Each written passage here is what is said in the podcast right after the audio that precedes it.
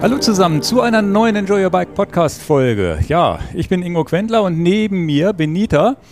Ähm, als Gast vielen, vielen Dank, dass du gekommen bist, weil wir heute über die Tour de France Femme sprechen und du selber Rennfahrerin warst und einige der Damen da persönlich kennst. Ja, das stimmt. Also ich bin auch lange Bundesliga gefahren. Ich hoffe, das kommt jetzt auch wieder. Letztes Jahr war ich leider ziemlich verletzt. Aber ja, einige Wegbegleiterinnen von mir waren jetzt ja sehr erfolgreich und ich habe das natürlich alles im Urlaub, im Fernsehen auch verfolgt und war ja. sehr, sehr spannend. Genau. Ja, Benita ist äh, tatsächlich hier im Podcast schon sehr, sehr häufig vorgekommen, nur unsichtbar. Weil du nämlich für uns im Hintergrund ja tatsächlich arbeitest und, und, und so den ein oder anderen Gast hier auch schon mal an Land gezogen hast, so ein bisschen die Sendung auch mitstrukturierst. Das heißt, du bist da immer so ein bisschen so freelance-mäßig hier und da mit involviert gewesen und hast wahrscheinlich dir nicht träumen lassen, dass wir dich hier nochmal vor die Kamera zerren, ne? Nee, tatsächlich nicht. Wo das andere auch Spaß bringt. Jetzt bin ich gespannt, wie das hier läuft. Ja, ja ich bin halt froh, weil ich halt weiß, dass du äh, da wirklich tief im Thema drin steckst im Frauenradsport der ja häufig zu kurz kommt, aber momentan ja auch einen kleinen Boom erlebt, finde ich. Und dann war jetzt die Tour de France Femme. Vor, vor äh, zwei Wochen habe ich mit Dan über die Tour de France der Männer ja schon gesprochen und ähm, habe dann überlegt, naja, jetzt müssten wir über die Frauen ja auch irgendwie eine Sendung machen. Dan ist nicht da, jetzt, äh, und dann kam das irgendwie das eine zum anderen. Ich gesagt, Mensch, ich kenne doch jemanden, die da Ahnung hat. Und da freue ich mich jetzt schon richtig drauf. Also wir sprechen heute über die Tour de France der Frauen. Wir sprechen ein bisschen über die Geschichte. Da hast du, glaube ich, viel zu sagen. Überhaupt hast du viel zu sagen, viel mehr als ich wahrscheinlich, weil ich habe als, äh, ich bin der Zuschauer und du bist natürlich, hast einen schönen Inside-View. Wir haben O-Töne von äh, Katrin Hammes zum Beispiel, die wir einspielen werden. Und da, das ist auch sehr schön, eine WhatsApp-Nachricht, die wir abspielen dürfen. Und dann, ja, wenn wir das haben, dann würden wir danach vielleicht auch nochmal über die, kurz über die WM sprechen. Und auch die WM der Herren war jetzt ja und die WM der Frauen, die kommt ja jetzt nächsten Sonntag. Ja, und heute ist ja Mixed. Heute ist Mixed, genau. Da hätten wir, glaube ich, haben wir da als Deutschland eine Chance? Ich weiß es gar nicht. Auch nicht, ne? Ja, hatten wir ja schon waren ja schon Weltmeister mit Toni Martin und so, ja, war sein letztes Rennen. Ja, ja, aber jetzt. Und äh, ja, wir haben starke Zeitfahrer, auch Ricarda Bauernfeind. Mhm. Ähm, die hat allerdings gesagt, dass der Kurs ja nicht so sehr liegt, weil der auch ähm, da sehr verwinkelt ist. Ja, ja, aber Hölle, man weiß ja, es ja nicht. Es kann ja, alles passieren. Wir haben schon Sprechen wir später auf jeden Fall nochmal drüber. Jetzt, bevor es losgeht, kurzer Gruß von unserem Sponsor.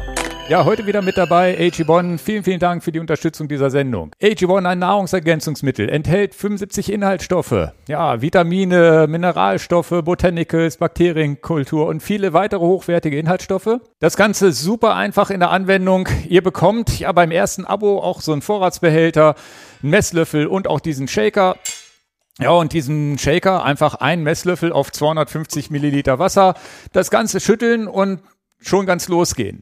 Ja, das ist tatsächlich wie so eine kleine Anfangsmahlzeit. Wenn ich so einen kleinen kurzen Lauf morgens mache, reicht mir tatsächlich ja die Flüssigkeitsaufnahme mit dem AG1 für genug Energie, zumindest für so einen lockeren 20, 30 Minuten Lauf. Macht den Intervalltraining, braucht ihr natürlich vielleicht ein paar mehr Kohlenhydrate morgens. Ansonsten natürlich auch ein Tipp, packt euch das einfach in die Haferflocken mit rein, Müsli, was auch immer. Ihr habt dann eine angenehme, leichte Süße, es ist aber kein Zucker enthalten und teilweise sogar so einen leichten, scharfen, würzigen Geschmack. Ja, mag ich sehr, sehr gerne. Eigentlich ist das die Hauptanwendungsform, wie ich AG1 benutze, gar nicht den Shaker zu nehmen. Ja, das könnt ihr vielleicht mal für euch ausprobieren. Ja, was mich seinerzeit überzeugt hat, ist diese AG1-Formel. AG1 enthält Inhaltsstoffe aus echten Lebensmitteln, finde ich sehr gut. Und die in AG1 enthaltenen Inhaltsstoffe sind sehr gut bioverfügbar. Nehmen wir zum Beispiel die ganz feine Pulverform, die die effiziente Aufnahme im Körper unterstützt. Also all das sind so Argumente für mich gewesen, wo ich das mal ausprobiert habe. Ja, und das Ausprobieren ist risikofrei möglich. Wir haben ein Angebot für euch unter drinkag1.com-enjoy your bike. Den Link packe ich auch natürlich unten in die Show Notes. drinkag1 Schrägstrich Enjoy Your Bike. Und zusätzlich zu den Sachen, die ich vorhin schon angesprochen habe, Shaker, Messlöffel und Vorratsbehälter, bekommt ihr auch noch fünf Travel Packs und einen Jahresvorrat an Vitamin D3 und K2. Also, probiert das aus. Drink AG1, Schrägstrich Enjoy Your Bike. Das Ganze natürlich risikofrei möglich. Also, danke an AG1 nochmal für die Unterstützung und jetzt geht's weiter im Programm. Ja, dann fangen wir jetzt an, tatsächlich mit dem Thema Tour de France. Und du hast auch was zur Geschichte. Ich weiß auch so grob, da gab es irgendwie mal vor ja, 30, 40 Jahren was und davor auch schon mal, aber immer mal so sporadisch. Und jetzt gab es, glaube ich, in den 2000ern auch mal eine Tour de France der Frauen und jetzt erst das, dieses Avec Swift, was sich immer ein bisschen komisch anfängt, ja diese Tour de France der Neuzeit nach, der, nach dem Herrenrennen. Wie fing das an? Hast du das damals schon wahrgenommen, dass es Tour de France der Frauen gibt oder war das auch für dich unwichtig? Doch, doch, das wusste ich schon. Dass die erste halt 1955 schon war, das wusste ich nicht. Die ging da aber auch nur eine Woche und halt nicht so lange. So, so da waren, glaube ich, 40 Fahrerinnen am Start und die Etappen waren nicht so lang.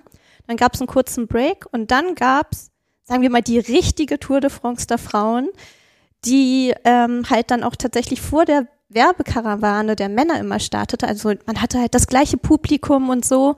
Und es ging dann halt auch so über die, die gleiche Distanz, also drei Wochen.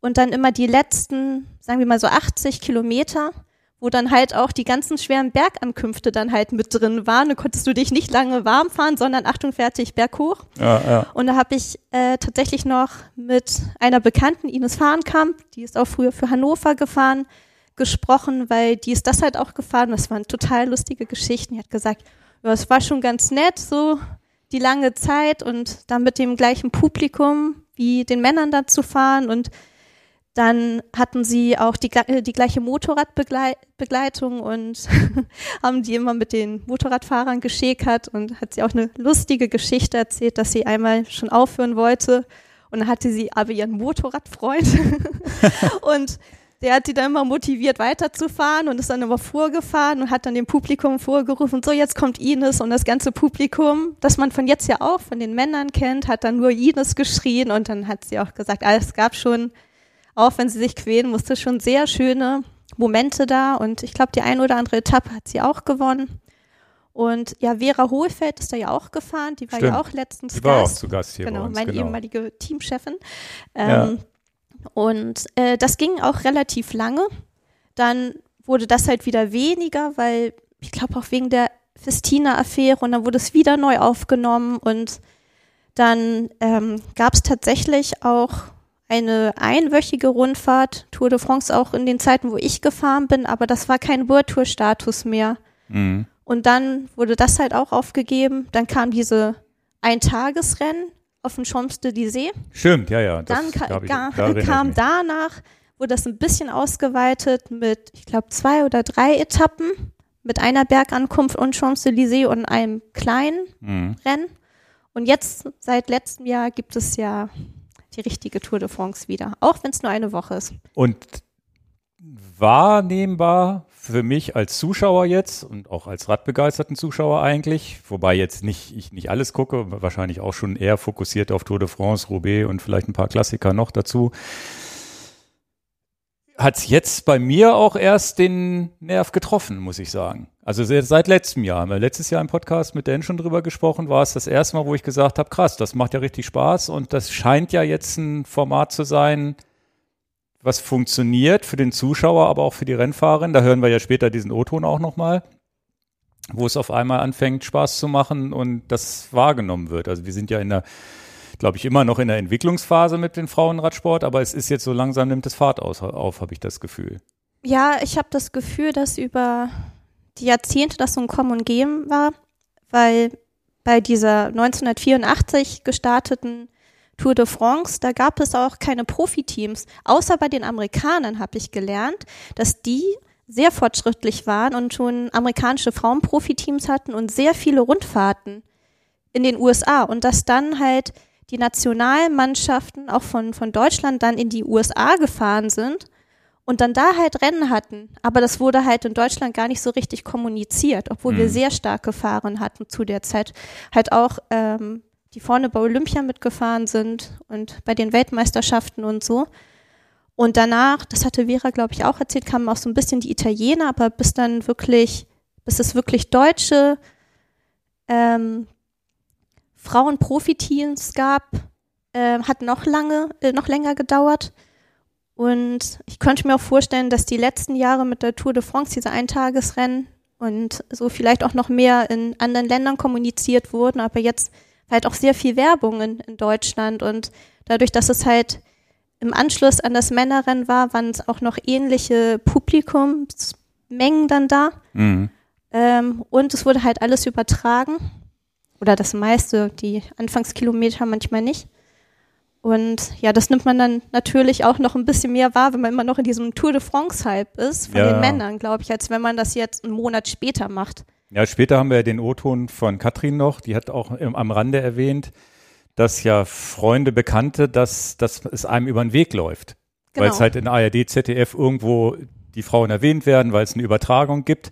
Und selbst als nicht, und das ist, glaube ich, der Punkt, der wichtig ist, äh, selbst als Nicht-Radsportbegeisterter kann es sein, dass du durch Seppen irgendwo dahin kommst. Genau. Oder durch in deiner Mediathek-App siehst, oh, da ist ja ein, ist ja ein Radrennen und, und Tour de France ist ja sowieso immer ein Magnet. Also das gucken ja, das ist ja, das ist ja total krass, dass die Tour de France der Männer ja größer ist als Weltmeisterschaften, Olympia und so weiter, was die Zuschauerzahlen angeht. Genau. Das heißt, das gucken Leute, den Namen kennen Leute und auf einmal fahren da Frauen und es ist aber so, so ein Automatismus, man schaltet das mal an, also man, es, es kommt auf einen zu, während du, glaube ich, sonst bei den Frauenrennen ein Giro oder, oder ähm, Giro Don und auch die Vuelta, die ja im Frühjahr stattfindet bei den Frauen, da musste schon GCN Plus, Discovery Plus, Eurosport abonniert haben, damit und Radsport begeistert sein, damit du es überhaupt mitkriegst. Also das heißt, das ist so auf die in dieser Bubble kriegt man das mit und ich glaube durch die Tour de France schwappt der Frauenradsport jetzt aus der Bubble raus zu dem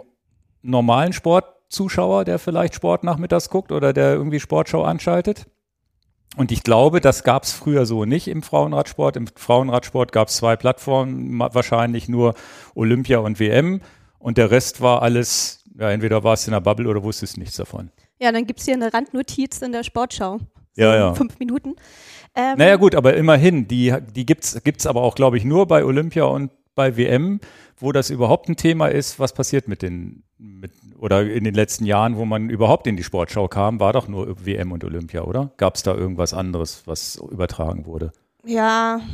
Ich glaube, so im Mainstream, wenn, dann war es wieder so, deutsche Meisterschaften musste man schon gucken, wo man streamen kann. Das ist ja heute noch so, dass du da kaum hinkommst und das ja, sehen ist, kannst. Das ist auch ganz komisch, weil ich bin vor ein paar Jahren in Holland eine Rundfahrt gefahren, auch eine Woche. Oh, das war auch richtig hart, das war nur Mistwetter. und dann war Prolog, also kurzes Zeitfahren durch so ein Stadtgebiet da und wir saßen auf der Rolle und dann gucke ich so nach links und da war Haus mit Omi und Opi drin und habe ich durchs Fenster geguckt und die haben dann live dieses diesen Prolog geguckt, der eigentlich bei ihnen vor der Haustür war, mhm. weil sie konnten halt die ganze ähm, die ganze Strecke halt verfolgen und nicht nur die Fahrer gerade beim Start. Ja, ja. Und das wurde halt dann auch wirklich ähm, in Holland und ich denke mal auch Belgien wurde es richtig übertragen. Und hier musste man halt schon irgendwie auf irgendwelche Internetseiten gehen. Also in anderen Ländern war das halt doch schon mehr so der Fall, dass es übertragen wurde. Ja gut, wir sind natürlich sowieso radsportmäßig. Wir haben gute Fahrer, Fahrerinnen. Vor allem Fahrerinnen. Vor ja. allem Fahrerinnen. Ja. Aber wir haben nicht dieses Potenzial als Land momentan, wie es andere haben. Also wir haben über Dänemark letztes, letzte, letzte Folge gesprochen mit denen, dass da natürlich ein Riesenhype ist und da ist ja auch ein Mats Pettersen jetzt Vierter geworden und Wingegaard als Tour de France-Sieger und ein Riesenalarm, wenn da, wenn da Radsportereignisse sind im Land selber. Dann ist mir aufgefallen, die, die Cross-WM, nur Belgier und Holländerinnen vorne. Also ich mhm. glaube, die Top Ten bestand nur aus den beiden Flaggen mehr oder weniger und ich glaube kaum ein anderer, der sich da reingefischt hat. Ich glaube, es war, waren das nicht drei Niederländerinnen, die gewonnen haben oder drei Belgierinnen hintereinander auf. Bei auf den Frauen ist es irgendwie immer so, dass die Niederländerinnen vorne sind und ja. dann bei den Männern die Belgier. Ja. Außer einer. Ja, ja. und ähm, okay. Oder zwei. Und bei ja. den Frauen ist es umgekehrt. Obwohl Sanne kann ja auch was kann. Und ähm, ja, aber da haben wir auch ein paar gute.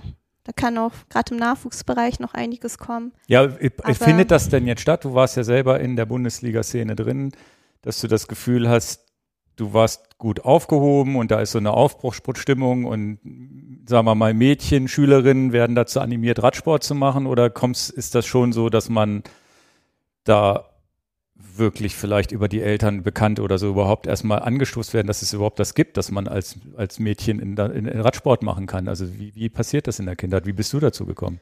Ich bin durch Umwege mit äh, komplett als Quereinsteiger mit. Als Erwachsene dann. Mit 24, ja. ja ich okay. habe vorher Hockey gespielt. Gut, aber dann, wie gesagt, dann kannst du natürlich wahrscheinlich nicht viel zu diesem ganz Jungen, ob da im, im, im Jugendbereich was passiert. Ich Achso, doch, da mache ich ja einiges. Es gibt wunderbar Crossland hier in, in Hamburg, da fangen die mit fünf zum Teil an, dann kriegen die auch Räder gestellt und so und dann fahren die auch nach Dänemark zu den Radrennen, weil Dänemark zum Beispiel, hast du ja eben auch angesprochen, da ist das auch nochmal ganz anders. Da fährst du mit den kleinen Räder, äh, mit den kleinen Kindern dahin und dann haben so kleine Knirpse da Material für 10.000 Euro stehen und die anderen kommen da mit runtergerockten Alurädern an und die anderen fahren Lightweight und Pinarello. Okay. Und dann hast du da massig Kinder am Start und dann gibt es da halt auch richtig Etappenrennen. Also auch Randers Bike Week war jetzt gerade, da sind auch die kleinen norddeutschen Kiddies das heißt, ganz vorne gefahren. Ihr fahrt von Hamburg nach Dänemark, damit ihr überhaupt was geboten kriegt, weil in Deutschland kein Angebot ist. Es gibt so kleinere Radrennen für Kinder. Ähm, Aber es ist auch wahrscheinlich, also es ist halt nicht so das Feld, weil dann kommst du da hin und stehen da kleine, 60 kleine Kinder am Start ja, und meistens im Kreis. Ne? Also, was ich so festgestellt habe hier in Hannover in dieser Szene, wenn hier mal was ist, dann ist es immer so eine Art Kriterium im Kreis. Ja, das ist halt generell auch bei den Frauenrennen oder generell bei den Radrennen so. Es ist halt sehr teuer, ein Radrennen auf die Beine zu stellen, weil du brauchst auch immer irgendwie Krankenwagen und dies und das mhm. und das geht wirklich auch ans Geld und du brauchst freiwillige Helfer, die das alles machen. Und auch so ein Bundesligarennen auf die Beine zu stellen, was ja jetzt nicht unbedingt ein Rundkurs von drei Kilometern ist, sondern es mhm. müsste halt schon so zumindest 90 Kilometer haben mit einer, sagen wir mal, 12 Kilometer Runde, 15 Kilometer Runde. Ja, das dass man halt so das Gefühl aufwendig. hat, man kommt rum ne, und hat nicht nur Kurven.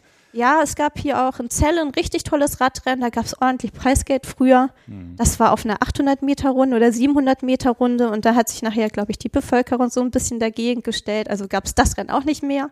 Mhm. Und es gibt kleinere Rennen, es kommen auch wieder schöne Rennen, auch größere, auch Profirennen. Also in Berlin war jetzt gerade im Zuge, äh, im Zuge des Velotons auch ein Profirennen für Frauen, nicht für die Männer. Mhm. Und da waren auch massig, äh, massig ähm, von den Zuschauern da. Eine tolle Atmosphäre und Stuttgart hat jetzt auch super Radrennen geliefert und nur gute Resonanz. Es kommt wieder was, aber gerade in diesem Kinderbereich muss man halt, glaube ich, schon von Freiwilligen erstmal die Kinder da, dahin bringen, dass ja, sie dann ja, ist auch, starten. Ja, ja. Und, und wenn wir gute Radfahrer also jetzt von den Radfahrern weiß ich es ja nur, die dann bei der Tour de France vielleicht mal eine Etappe gewinnen, sind es die Sprinter. Liegt wahrscheinlich auch an diesen, weil wir immer Kriterien fahren und wahrscheinlich das der Skill ist, den man am ehesten lernen kann hier in Deutschland. Weil bis auf Emanuel Buchmann, gut, Lennart Kemner jetzt so langsam, haben wir ja selten Leute, die auch über die Berge gut rüberfahren, weil ich so das Gefühl habe, es gibt die, es gibt gar nicht so diese Community, also ich glaube, wir Amateure fahren die ganze Zeit Berge und weit weg, aber ich glaube, im Radsport habe ich so das Gefühl, dass das, dass man dann schon wahrscheinlich aus Deutschland wegziehen muss, um das zu trainieren. Ach, und du Rennen kannst auf Berge auf dem Deich trainieren. Ja, ja, trainieren schon, aber dass ein Angebot da ist, sich zu messen mit anderen. Das ist so das, glaube ich, ja. was vielleicht ein bisschen fehlt, dass man sagt, okay, man muss mal vielleicht als Jugendlicher vielleicht auch mal 90 Kilometer Rennen auf einer langen Strecke fahren oder als Kind oder was auch immer. Das, glaube ich, das Angebot habe ich noch nie gehört, dass es sowas hier gibt. Ja, das hast du natürlich so in Holland, Belgien, aber auch Dänemark ist das natürlich sehr viel mehr. Ja. Obwohl zum Beispiel ein André Greipel, der nun auch eher aus dem Norden kommt und nicht aus Köln ursprünglich, auch schon deutscher Bergmeister war. Ich glaube U19 oder U23. Ja. Und der muss ja auch erstmal über die äh, Bergetappen rüberkommen, um ähm, einen Sprint am Ende zu gewinnen. und ja, ja, so viele richtige Bergrennen gibt es halt nicht, mehr im Süden, gerade so die Bundesliga. Aber ich weiß das halt auch von meinen ehemaligen Teamkollegen, dass die halt jetzt auch viel nach, nach, Österreich und so fahren, um sich da dann zu messen oder nach Frankreich und werden da zu Rennen eingeladen. Mhm. Oder ein anderes Team, Team Stuttgart, die fahren jetzt Toskana-Rundfahrt, da geht es auch hoch und runter, aber es ist natürlich ein Riesenaufwand und man muss halt schon weiter weg. Ja, und du musst halt ein Einkommen haben, mit dem du dir das leisten kannst und halt auch die Zeit, dass du weg kannst. Also du musst ja dann schon irgendwie das als, als, als, ich glaube, als Bundesliga-Fahrerin bist du ja noch kein Profi, oder? Ja, da kriegst du kein Geld. Nee, ne? Nee, dann bist du Student oder du arbeitest. Ja, ja. Und ähm, wenn du am Ende plus minus null bei rausgehst, so ein bisschen Preisgeld kriegst und so, dann ist es halt schon viel wert. Mhm. Und die ganzen Betreuer machen das auch alles ehrenamtlich. Die kriegen ja auch kein Gehalt dafür. Und Ja, ja. meistens reist du dann selbst mit deinem Auto noch an. Und Also viel, viel, da muss man schon sehr viel Enthusiasmus haben, um zu sagen, ja, man und muss sehr viel Bock haben. wollen. Ja, ja. Ja, genau. Ja, ja, aber ist ja auch wieder gut. Die Leute, die das dann machen oder Damen wie Herren wahrscheinlich auch, dann weißt du auch, okay, dann hast du auch richtig Spaß und dann willst du das ja auch. Ja, es ist halt auch toll. Man lernt neue Leute kennen. Man sieht sich auch immer wieder. Es ist wirklich so eine kleine Familie, wie so ein Wanderzirkus, sieht man immer mal wieder. Das ganze Jahr über und nachher vielleicht im Winter auch wieder auf der Bahn oder äh, beim Cross.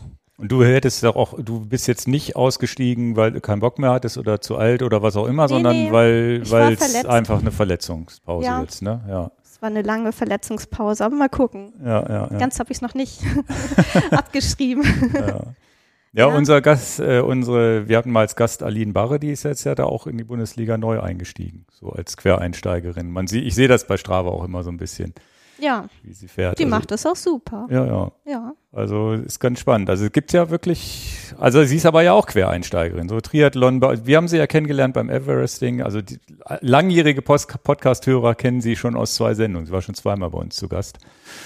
Könnt, äh, könnt ihr vielleicht mal nachgucken da draußen, dass ihr, dass ihr die Folgen nochmal anhört. Das ist ganz witzig. Also das, da sieht man ja dann auch, dass da Es schadet halt auch nicht unbedingt, weil dann hast du halt, also viele fangen ja wirklich dann, sagen wir mal, mit zehn oder so an. Und dann haben sie nachher nach zehn Jahren oder so keine Lust mehr. ja, ja. Weil gerade so im Teenageralter kannst du halt nicht auf Partys gehen oder so, sondern heißt es, nee, am Wochenende ist Radrennen, zwei Stück. Und bist die ganze Zeit auf, auf Achse und dann Urlaub ist dann Trainingslager. Ich weiß ja, wovon ich spreche. Und dann, ja, musst Ja. du es halt auch wirklich wollen, während deine ganzen Freunde irgendwas anderes machen und dann heißt es, nee, ich kann nicht, ich muss Radrennen fahren. ja. Ja. ich will Radrennen fahren wahrscheinlich. Ja, Das viele sagen dann- ich muss, aber genau. Die, Meins aber gar nicht so, sagt man ja, ja, oft. Ne? es bringt ihn ja auch Ich muss, ich Spaß. habe ja auch das Gefühl, ich muss trainieren, aber eigentlich will ich es ja. Genau. Ja. Das stimmt. Na gut, dann gehen wir jetzt, also Geschichte haben wir irgendwas vergessen, was die Geschichte angeht. Nee, also ich, also Geschichte nochmal, um das abzuschließen, glaube ich, dass es jetzt das erste Mal eine Chance hat zu klappen. Und wahrscheinlich, das nennt sich ja Tour de France äh, Femme avec Zwift und das wird ja auch sehr betont im Fernsehen und, und überall in den Medien. Ich glaube, dass die dahingehend geschult sind, dass damit dieses avec Zwift mitzunennen, einfach damit der Sponsor genannt wird und damit das auch äh, äh, dabei bleibt. Und ich glaube, dass dieses Indoor-Radfahren ähm, vielleicht sogar geholfen hat, dass das, dass, dass überhaupt, ähm, ja, dass es überhaupt auch, auch neue Talente werden ja gefunden, sowohl im Herren- als auch im Frauenbereich. Und im Frauenbereich habe ich das Gefühl noch mehr. Und ähm, eine, eine WhatsApp hattest du mir nach äh, äh, weitergeleitet von Ricarda, die, glaube ich, das auch gesagt hatte, dass sie eine Zeit lang, oder erinnere ich mich falsch, weil ich habe jetzt so viele WhatsApp gehört, aber ich glaube, die hatte, hatte, hatte dir erzählt, äh, können wir jetzt leider nicht abspielen, aber die hatte, die hatte dir irgendwie erzählt, naja, eigentlich war sie schon wieder raus aus dem Rennzirkus und ist dann wieder rein über Zwift und so weiter, weil es irgendwie Spaß gemacht hat. Erinnere ich mich da richtig? Ja, in jungen Jahren, Ja. okay, die ist 23, okay, in jungen Jahren ähm, ist sie halt ganz viel gefahren und war auch auf der Bahn sehr erfolgreich und so und wollte eigentlich immer Profi werden, hat sie mir auch gesagt. Genau, und sie hatte den Sprung gar nicht geschafft so richtig. Oder Genau, war sie sehr hat- anstrengend und Ja, Druck und so, ne? Oh, die ist so lieb und, und bescheiden und so und sie war halt schon immer ein echtes Talent. Ich war ja mit ihm, mit ihr in einem Team, im Bundesliga-Team und sie ist fantastisch gefahren und war eine sehr gute Bergfahrerin und hat auch Nachwuchswertung, auch Bundesliga gewonnen und alles und ja, wie gesagt, auf der Bahn einiges. Und ähm, da kam, glaube ich, dann ja auch schon wieder Corona und das muss man schaffen. Und ja, da dachte sie aber auch, dass sie vielleicht den Sprung nicht schafft Mhm. und hat sich dann auf ihr Studium konzentriert. Genau, das hatte ich. Und wahrscheinlich hat sie diese eine Pause auch gebraucht, um dann wieder Lust dran zu kriegen. Und dann ist sie bei der einen ähm, deutschen Meisterschaft ist sie Dritte geworden. als ja noch nicht mal im Bundesliga-Team als Einzelfahrerin neben Mhm. den ganzen Großen. Das war so toll und das war so eine schwere. Auf der Straße, aber nicht Auf der Straße, genau. Und dann ist sie ja zum Development-Team von Canyon SRAM gekommen. Mhm. und ist da richtig stark gefahren und dann ging es halt nur bergauf. Es war so toll mit anzusehen und ja, was du sagtest mit Zwift, äh, gerade ich glaube während der Corona-Zeit und als sie wieder ähm, angefangen hat zu trainieren, da ist sie halt viel auf der Rolle gefahren und viel dieses Swift-Rennen, die ja viel kürzer sind, aber Mhm. sehr hart. ja, ja. Und ja, kann gut sein, dass das einige catcht. Und wie du schon sagtest, es gibt ja viele Talente, die auch durch diese, ja, diese, diese Angebote, wo sie sagen, ja, komm, dann ihr könnt euch für unser Team darüber bewerben. Da sind ja einige. Aline ist, glaube ich, in dem Wahoo-Team, irgendein Wahoo-Zwift-Team, da ging das los, dass sie dann für die Bundesliga abgeworben, also zumindest gefragt wurde. In Das kann gut irgendwie, sein. Irgendwie so grob erinnere ich mich, dass sie eher, dass, dass sie angefangen hat mit Radrennen in Anführungsstrichen auf Zwift. Ja, wer sich dafür interessiert und dann diese, diese Rennen da guckt auf Swift, da musst du ja auch wirklich dann vorher auf geeichte Wagen dich stellen und Ja, dies ja, und das. Das ist ja auch, oh, was für ein Aufwand, dass da halt nicht geschummelt werden kann. Da siehst du halt aber auch, ja, kennst du ja von allen die Pulswerte und die Wattwerte und so. Und wenn sich jemand interessiert und denkt, ach, mir fehlt noch jemand Gutes fürs Team, dann gucke ich mir das mal an, so dreiviertel Stunde oder so.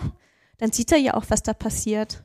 Ja, ja, also das Swift-Rennen ist ja selbst für, für, für so einen Hobbyfahrer wie mich, habe ich mich da ja schon ausgekotzt und habe gesagt, okay, ich fahre und, und fährst, da, mal- fährst da mal mit und dann gibst du alles und ich habe natürlich ähm, zumindest zu der Zeit, wo ich das gemacht habe, gar keine Ahnung. Jetzt tatsächlich in den Wintermonaten sind so über die Triathlon-Landesliga fahre ich da auch immer mit. Mittlerweile weiß ich ja auch, wie man sich in so einem Feld auf Zwift bewegt. Witzigerweise ist das ja ein Einst ist das ja selbst für einen Hobbyfahrer eine Möglichkeit, sich zu messen oder ein Rennen mitzufahren, was er auf der Straße ja gar nicht als Angebot kriegt. Oder vielleicht viel zu gefährlich ist und vielleicht hat man gar nicht die Skills in den Kurven so zu fahren. Die braucht man ja auf Zwift auch nicht. Da geht's ja wirklich nur um Watt pro Kilogramm in Anführungsstrichen.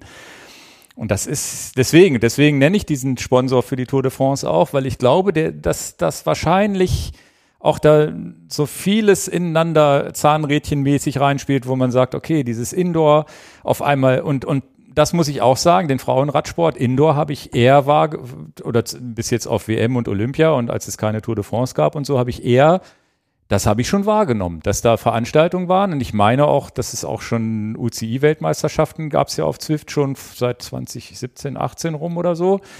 Und da habe ich die Frauenrennen auch gesehen und so. Das hat man dann schon wahrgenommen, dass da was passiert ist irgendwie. Ja, der einzige Nachteil ist, dass du halt kein Bike-Handling brauchst.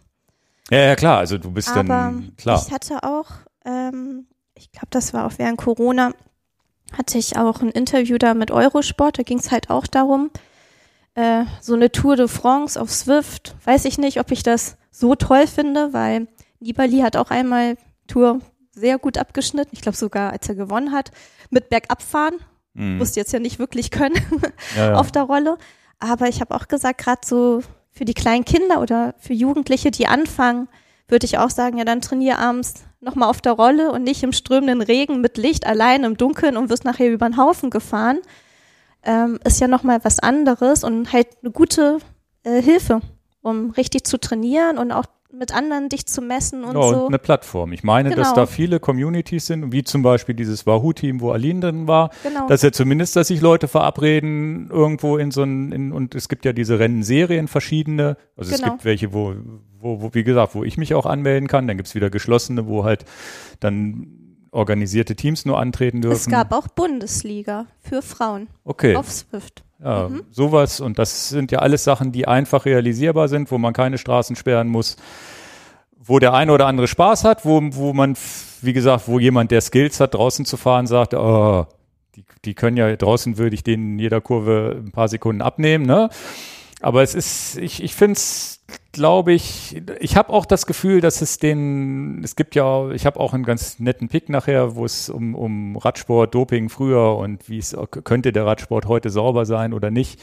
Ich glaube auch, dass das insgesamt die, die Möglichkeiten im Winter zu trainieren auf Zwift auch insgesamt wahrscheinlich den Radsport oder die, die, die Radsportler ein bisschen vielseitiger machen.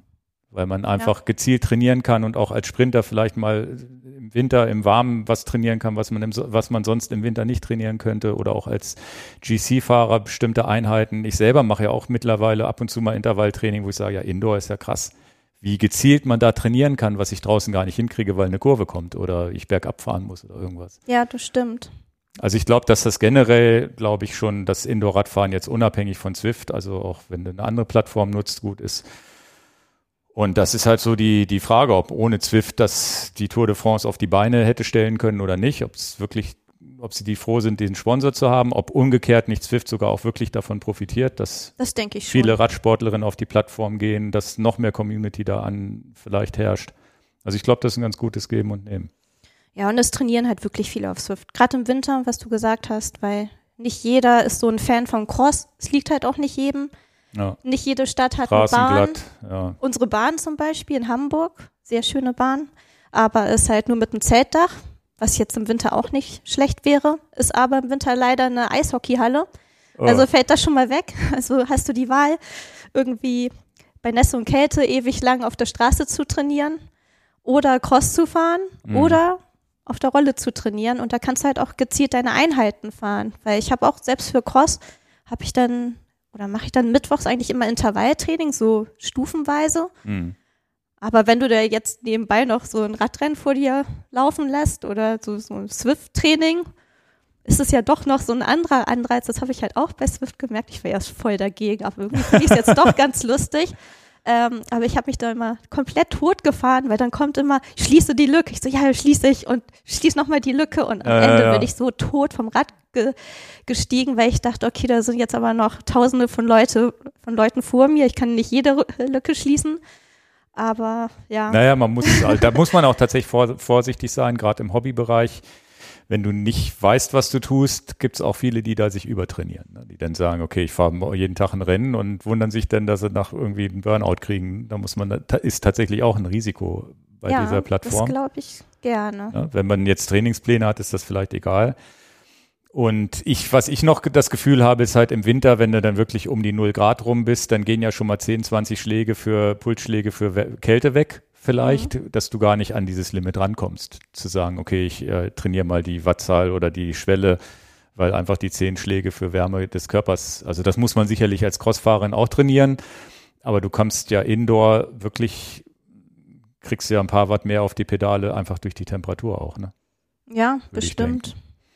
Nee, also es, ich finde ich ein ganz, ganz spannendes Thema und dieses Avec Zwift ist gar nicht so doof, hört sich nur doof an, wenn man es sagt, weil ich fände Tour de France äh, FAM gar nicht äh, doof, aber mit ohne das Avec Zwift, aber irgendwie glaube ich, dass das mit dazugehört.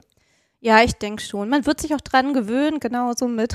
Letztes Jahr war es ganz komisch. Dieses Jahr war es schon so. Ich muss mich auch immer umgewöhnen von Vattenfall Cyclastics zu Euro, Euro Ice Classics und wie auch immer. Was ist denn das? Das ist nicht mehr Vattenfall jetzt?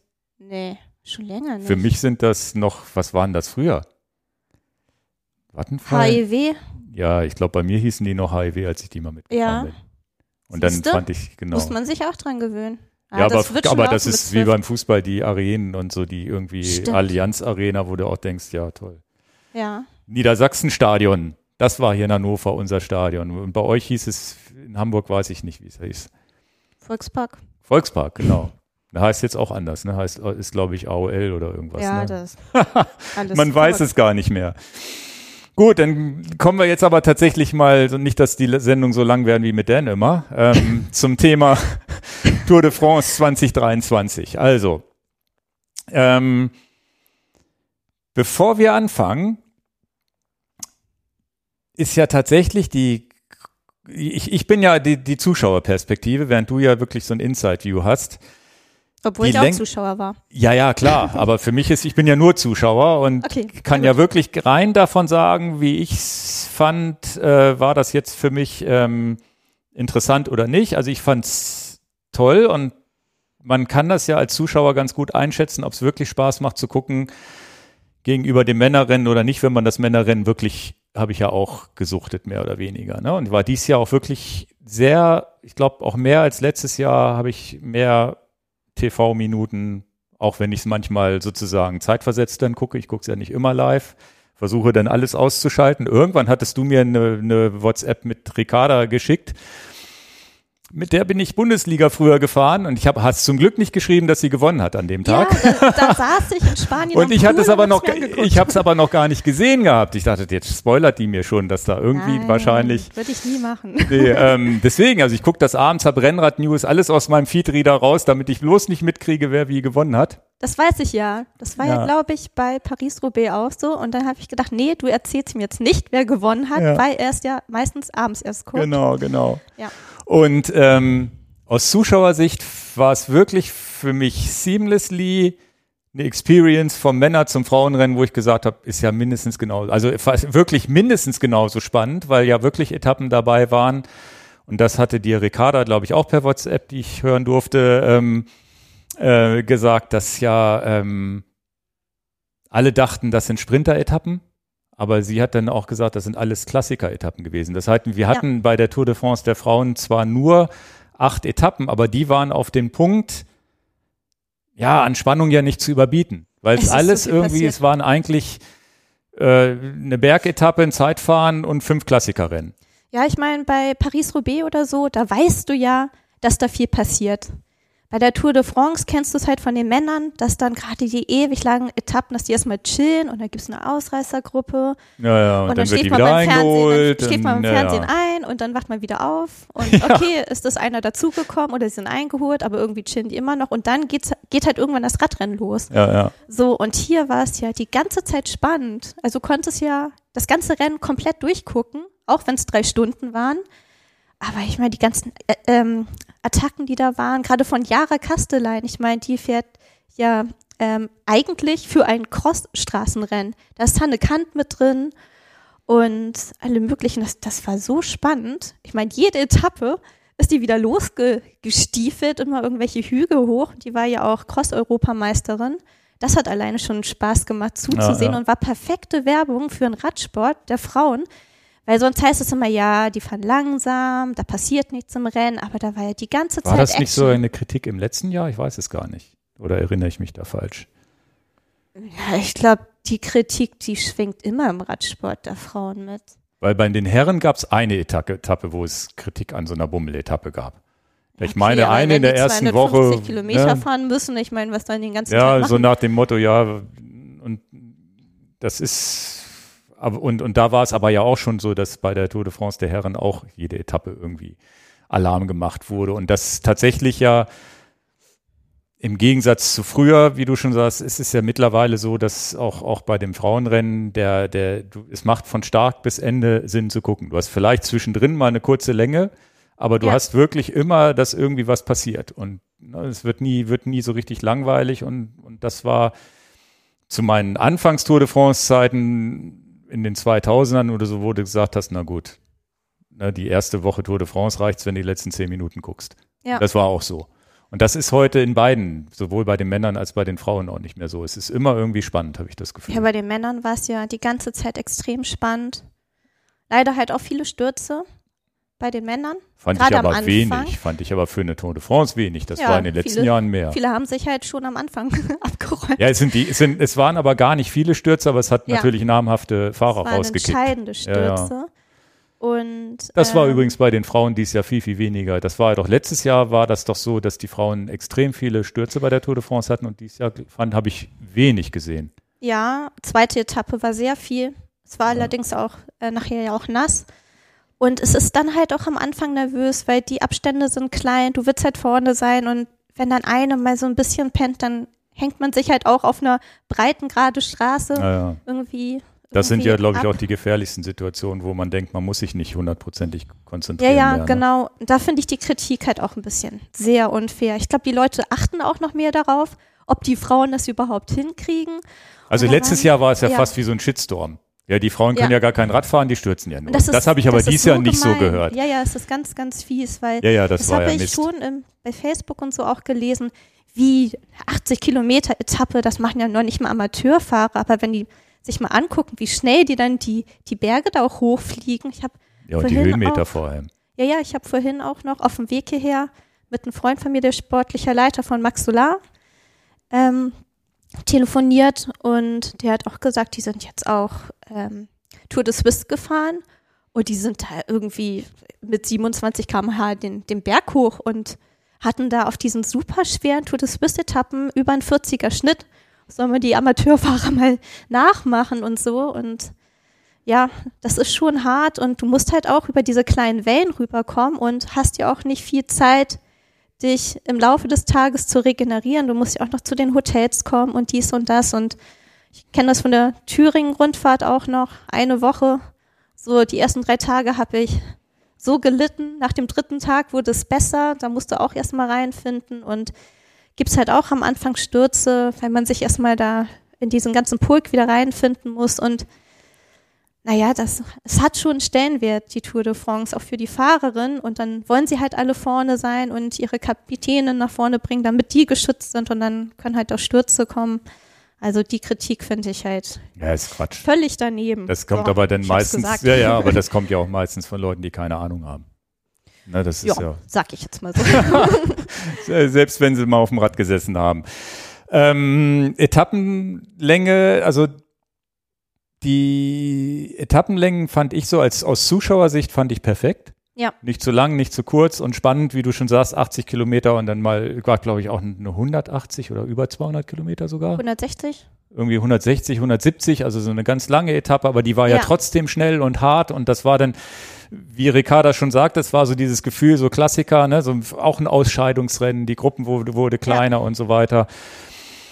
Dann, ähm, ist die große Frage, ob die acht Tage ausreichen. Weil ich habe so ein bisschen für mich das Gefühl gehabt, drei Wochen müssen es nicht sein, warum auch immer, aber vielleicht ist man natürlich nach dem Herrenrennen auch so irgendwann TV-müde, keine Ahnung. Aber ich hätte, es waren ja acht Renntage, also Sonntag auf Sonntag, wenn ich es richtig in Erinnerung habe. Und ich hätte so das Gefühl gehabt, Mensch, so zehn, elf, zwölf Tage wäre auch cool gewesen.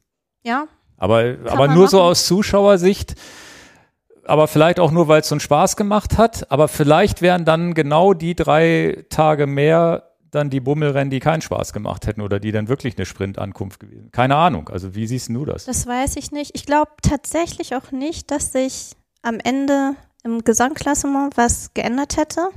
Mhm. Also vielleicht um Nuancen oder so, aber ich fand das gerade am, am Ende auch mit dem Zeitfahren so super spannend, dass mhm. das alles sich nochmal ja, verändert hat und so. Also muss ja, ja, bis an den letzten Tag ran, musst du halt Vollgas geben.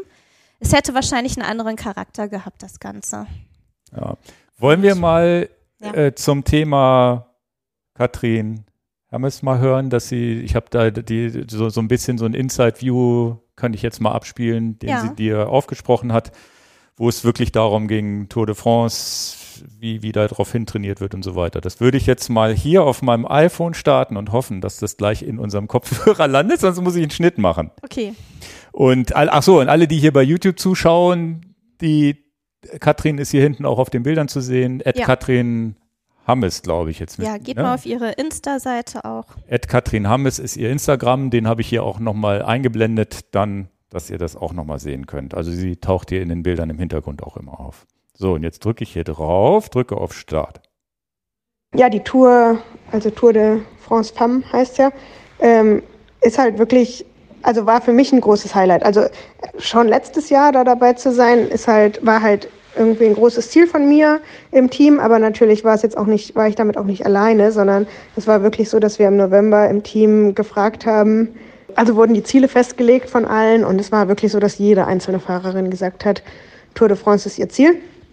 Und so war das natürlich dieses Jahr auch wieder. Deswegen ist es immer schon eine Auszeichnung, halt auch da dabei zu sein. Also das hat mich schon sehr gefreut. Vor allen Dingen in diesem Jahr, weil ich ja beim Giro gestürzt bin und ja, dadurch die, die Vorbereitung nicht, ja, nicht optimal lief natürlich war ich ein bisschen nervös, aber dann habe ich mich echt wirklich also sehr gefreut, dass ich da dabei sein kann und ähm, war auch super motiviert, da jetzt ein gutes Erlebnis draus zu machen oder ein gutes Rennen zu zeigen. Es ist halt schon ein besonderes Rennen. Also erstmal, also der Stellenwert der Tour ist schon höher als bei anderen Rennen, das muss man schon sagen.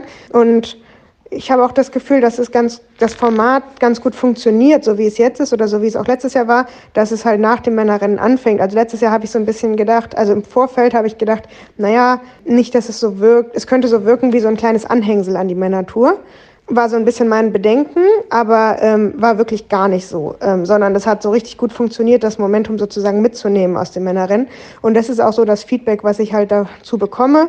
Und das ist auch so ein bisschen, ja, das Highlight der Tour für mich so ein bisschen, dass halt so viele Zuschauer anspricht. Also gerade in Deutschland ist ja Radsport mm, nicht ganz so bekannt. Und bei der Tour ist es halt wirklich anders. Also da kriege ich so viele Rückmeldungen von Bekannten und irgendwie Familie auch, die halt das Rennen auch zufällig sehen. Also das ist halt schon was anderes, wenn man einfach das Fernsehen anschalten kann und man sieht halt die Tour. Das ist halt anders als bei anderen Rennen. Die sind dann auch irgendwo sichtbar auf GCN oder wenn man sich halt einloggt oder einen Account hat.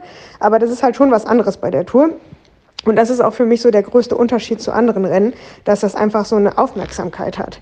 Und das macht schon, also das ist schon schön. Also einmal vor Ort natürlich, ähm, einfach so viele Leute am Straßenrand, die da halt begeistert sind. Das ist in Frankreich ja generell so, dass die Leute sehr ähm, Radsport verrückt sind und das halt zu so einem Fest machen. Aber bei der Tour ist es schon nochmal ein anderes Level. Und dann halt gleichzeitig halt, dass so viele Leute von zu Hause das Rennen verfolgen können und so einfach verfolgen können. Das ist wirklich schon richtig cool. Ähm, ich würde jetzt nicht sagen, dass es denselben Status hat wie bei den Männern. Auch dadurch, dass es, ich meine, bei den Männern gibt es ja drei Grand Tours, bei uns auch. Aber die Grand Tours sind ja jetzt nicht so viel länger als andere Rennen. Also bei uns sind es, glaube ich, sieben Tage macht eine Grand Tour aus. Also wir haben ja die Vuelta, den Giro und die Tour de France. Ich weiß nicht, ob es denselben Status hat wie bei den Männern. Also bei uns hat es einen sehr hohen Status und von der Aufmerksamkeit ist es ähnlich wie eine WM WM, würde ich sagen. Aber halt nochmal anders, weil es ja ein Etappenrennen ist. Also ich kann jetzt nicht richtig ein, nicht so einschätzen, wie es bei den Männern ist, aber es ist schon, es hat schon einen sehr hohen Stellenwert bei uns auch. Das merkt man schon für alle Seiten, also für Fahrerinnen. Das merkt man ja auch in anderen Teams. Da wollen ja auch die, die Teams wollen ja auch die besten Fahrerinnen mitnehmen. Diese besten Fahrerinnen sind alle fit für das Rennen, also die pieken dafür es hat schon einen hohen Stellenwert und das merkt man halt auch daran, wie das Rennen gefahren wird und wie, wie hoch das Level ist. Also da kann man sich wirklich keine Schwäche erlauben. Und ja, genau, damit kommt natürlich, dass es halt auch einfach ein knüppelhartes Rennen ist. Also wenn man da, wenn man da einen schlechten Tag hat, letztes Jahr hatte ich zum Beispiel ähm, ja so ein bisschen mit den Magen verdorben. Ähm, dann hat man halt wirklich keine Chance. Also wenn man da nicht 100, man muss da wirklich 100 Prozent am Start stehen, um halt eine Chance zu haben irgendwo vorne mit anzukommen. Ähm, das ist schon ein sehr hartes Rennen. Ich finde das Format eigentlich ganz gut, das habe ich ja schon gesagt. Also erstmal, dass es nach dem Männerrennen ist, das hat, fand ich, ganz gut funktioniert aus meiner Sicht. Klar, man weiß jetzt nicht, wie es anders wäre, wenn wir jetzt, also ist ja jetzt rein theoretisch, vor den Männern da immer fahren würden, ob das dieselbe Aufmerksamkeit hat. Ich weiß es nicht, könnte sein, aber ich hatte den Eindruck, dass das jetzt ganz gut funktioniert hat, zumindest aus meiner Perspektive mit der Woche nach den Männern. Und ob das jetzt länger oder, also ich habe immer den Eindruck, ob die Etappen jetzt länger oder kürzer sind, das ändert nicht so viel daran, wie spannend das Rennen ist oder wie es, es wird halt dann anders gefahren natürlich. Wir hatten ja auch eine sehr lange Etappe jetzt dabei, die 177, aber dann halt, also plus neutral. Das läuft dann schon ein bisschen anders ab als eine, als eine kurze Etappe natürlich, weil es halt viel einfacher zu kontrollieren ist und deshalb ist da ja auch eine ganz große Spitzengruppe gegangen, in der ich ja auch dabei war. Das war für mich auf jeden Fall das Highlight da ähm, vorne zu fahren, ist halt schon nochmal was anderes, also weil die Fans dann also richtig am Straßenrand abgehen ähm, und uns anfeuern. Und dann konnte ich ja auch am Ende noch Neunte werden. Das war auch natürlich für mich halt ein super Ergebnis. Also damit war ich wirklich zufrieden. Also mein Ziel ist es halt immer, also erstmal fahre ich ja im Team, es ist ein Teamsport ähm, und unser Ziel war halt Veronica Ewers für die Gesamtwertung zu platzieren. Also das heißt halt, und das Problem, also die Gesamtwertungsetappen waren ja am Ende. Also am Samstag sind wir den Tourmalet hochgefahren und dann am Sonntag das Zeitfahren, sodass wir die anderen Etappen halt versucht haben, ja, zu beschützen, also die Möglichkeit zu geben, möglichst viel Energie zu sparen. Dazu gehört dann, sie aus dem Wind zu halten, eben in Gruppen zu gehen, damit sie es nicht machen muss und damit wir auch nicht in eine Situation kommen, dass wir die Gruppe wieder einfangen müssen. Also das ist meistens meine Rolle und die mag ich auch echt, weil das so ein bisschen halt die Chance eröffnet, das Rennen auch so mitzugestalten. Das ist mir immer, das ist mir immer, ähm, das macht mir immer am meisten Spaß. Und so ist es ja dann auch gekommen. In, zumindest auf der Etappe war es halt super. Deswegen war ich jetzt persönlich ganz zufrieden mit der Tour, obwohl es natürlich für uns im Team super schade war, dass Veronica dann eben am Freitag, also eine Etappe vor dem Tourmalet gestürzt ist. Da war ich auch dabei in dem Sturz und hat sich das Schlüsselbein gebrochen und musste dann raus. Das war natürlich fürs Team super blöd. Ähm, also richtig ein blöder Tag. Und dann haben wir halt versucht, es irgendwie jetzt halt ja doch noch zu Ende zu bringen. Aber es ist natürlich super enttäuschend, wenn man da jetzt die beste Fahrerin verliert, die man halt für, für die man halt die ganze Woche gearbeitet hat. Ja, das war natürlich für alle Beteiligten blöd, aber so ist es halt. Das passiert im Rennen und dafür war die Stimmung ganz gut immer noch, auch bei ihr. Und wir haben irgendwie versucht, das Beste daraus zu machen. Und wir hatten ja auch unsere Highlights sowas. Es war ja schon eine gute Woche insgesamt. Aber es ist ein Unterschied, würde ich sagen, ist schon zur Männertour, dass sie ja nicht ganz so lang ist. Mich stört es eigentlich nicht, weil man dafür ja mehrere Rennen fahren kann. Also bei Männern ist es ja wirklich so, wenn die drei Wochen fahren, dann brauchen sie halt davor eine längere Vorbereitung und danach eine längere Pause. Und das ist bei uns halt nicht so, sodass wir insgesamt halt mehr Abwechslung reinbringen können in den Rennkalender. Wir haben ja auch ganz viel, also sonst auch sehr viele Rennen, die aber halt eben nicht so im Rampenlicht stehen oder nicht ganz so im Rampenlicht stehen, eben mit den Frühjahrsklassikern und dann andere Etappenrennen. Also jetzt kommt noch die Tour of Scandinavia und dann die in der Schweiz noch eine Rundfahrt Romandie. Es sind alles ähm, auch super schöne Rennen. So, da habe ich jetzt einen Cut gemacht. äh, hören wir gleich nochmal weiter. Da geht es dann ums Thema Bundesliga und so weiter mhm. und ähm, wie, wie das mit den Teams organisiert ist und wie wichtig Teams sind. Das ist dann der zweite Teil vom Interview. Ja, hat sie ja eben gesagt, dass das mit der kurzen Tour gar nicht doof ist, dass man mehr Rennen fahren kann, weil man nicht, nicht, und, und was ich halt auch super spannend finde, dass halt diese, dieses alle pieken auf die Tour de France. Und das ist ja bei den Herren genauso. Ja, du kannst halt, sagen wir mal, so zwei Highlights in deinen Rennkalender einbauen. Bei mir war es meistens ähm, so deutsche Meisterschaft oder deutsche Bergmeisterschaft und dann halt deutsche Meisterschaft Cross. Hm. Und dann brauchst du halt auch wieder eine Pause. Jetzt ist es für die Frauen ganz gut, weil du kannst ja diesen Peak halt, sagen wir mal so zwei, drei Wochen vielleicht halten. Mhm. Und jetzt ist halt WM. Ja, ja, genau, das passt ja. Und dann, da ja. müssen sie halt auch gut drauf sein. Darum, es hätte gar nicht hingehauen mit noch mehr Tagen bei der ja, Tour. Ja. Stimmt, das, dann wäre ja nach hinten raus, die w hätte es sich überschnitten mit der WM. Genau, okay, die WM war normalerweise ja eher im September, die ist mhm. ja dieses Jahr relativ früh. Mhm. Aber ja, Darum, jetzt passt es eigentlich ganz gut, weil die gehen jetzt ja auch noch mit dieser Motivation von der Tour da rein, hatten jetzt ein paar Tage Pause und konnten sich erholen, brauchten jetzt nur noch so ein bisschen tapern, würde ich sagen. Mhm. Und dann sind sie halt fit für die WM. Und ja, also es gibt halt viele tolle Rennen für Frauen auch. Nicht nur in Deutschland oder in Frankreich, aber ähm, zum Beispiel in der Ardèche-Rundfahrt da war auch, ich weiß nicht, war das 2016 oder so, sollte ich auch fahren, ging dann leider vom Team dann aber doch nicht, wir sind dann gar nicht gefahren. Da hatten wir auch Bergankunft äh, auf dem Mont Ventoux, ganz oben. Mhm. Also ist halt natürlich auch cool. Ja, ja. Und wenn du halt die Möglichkeit hast, mehrere Rennen zu fahren über die Saison, ist es natürlich richtig gut. Ja. ja, aber sie hat auch gesagt, also vielen, vielen Dank erstmal an Katrin, dass wir das hier so abspielen dürfen und alles. Ja.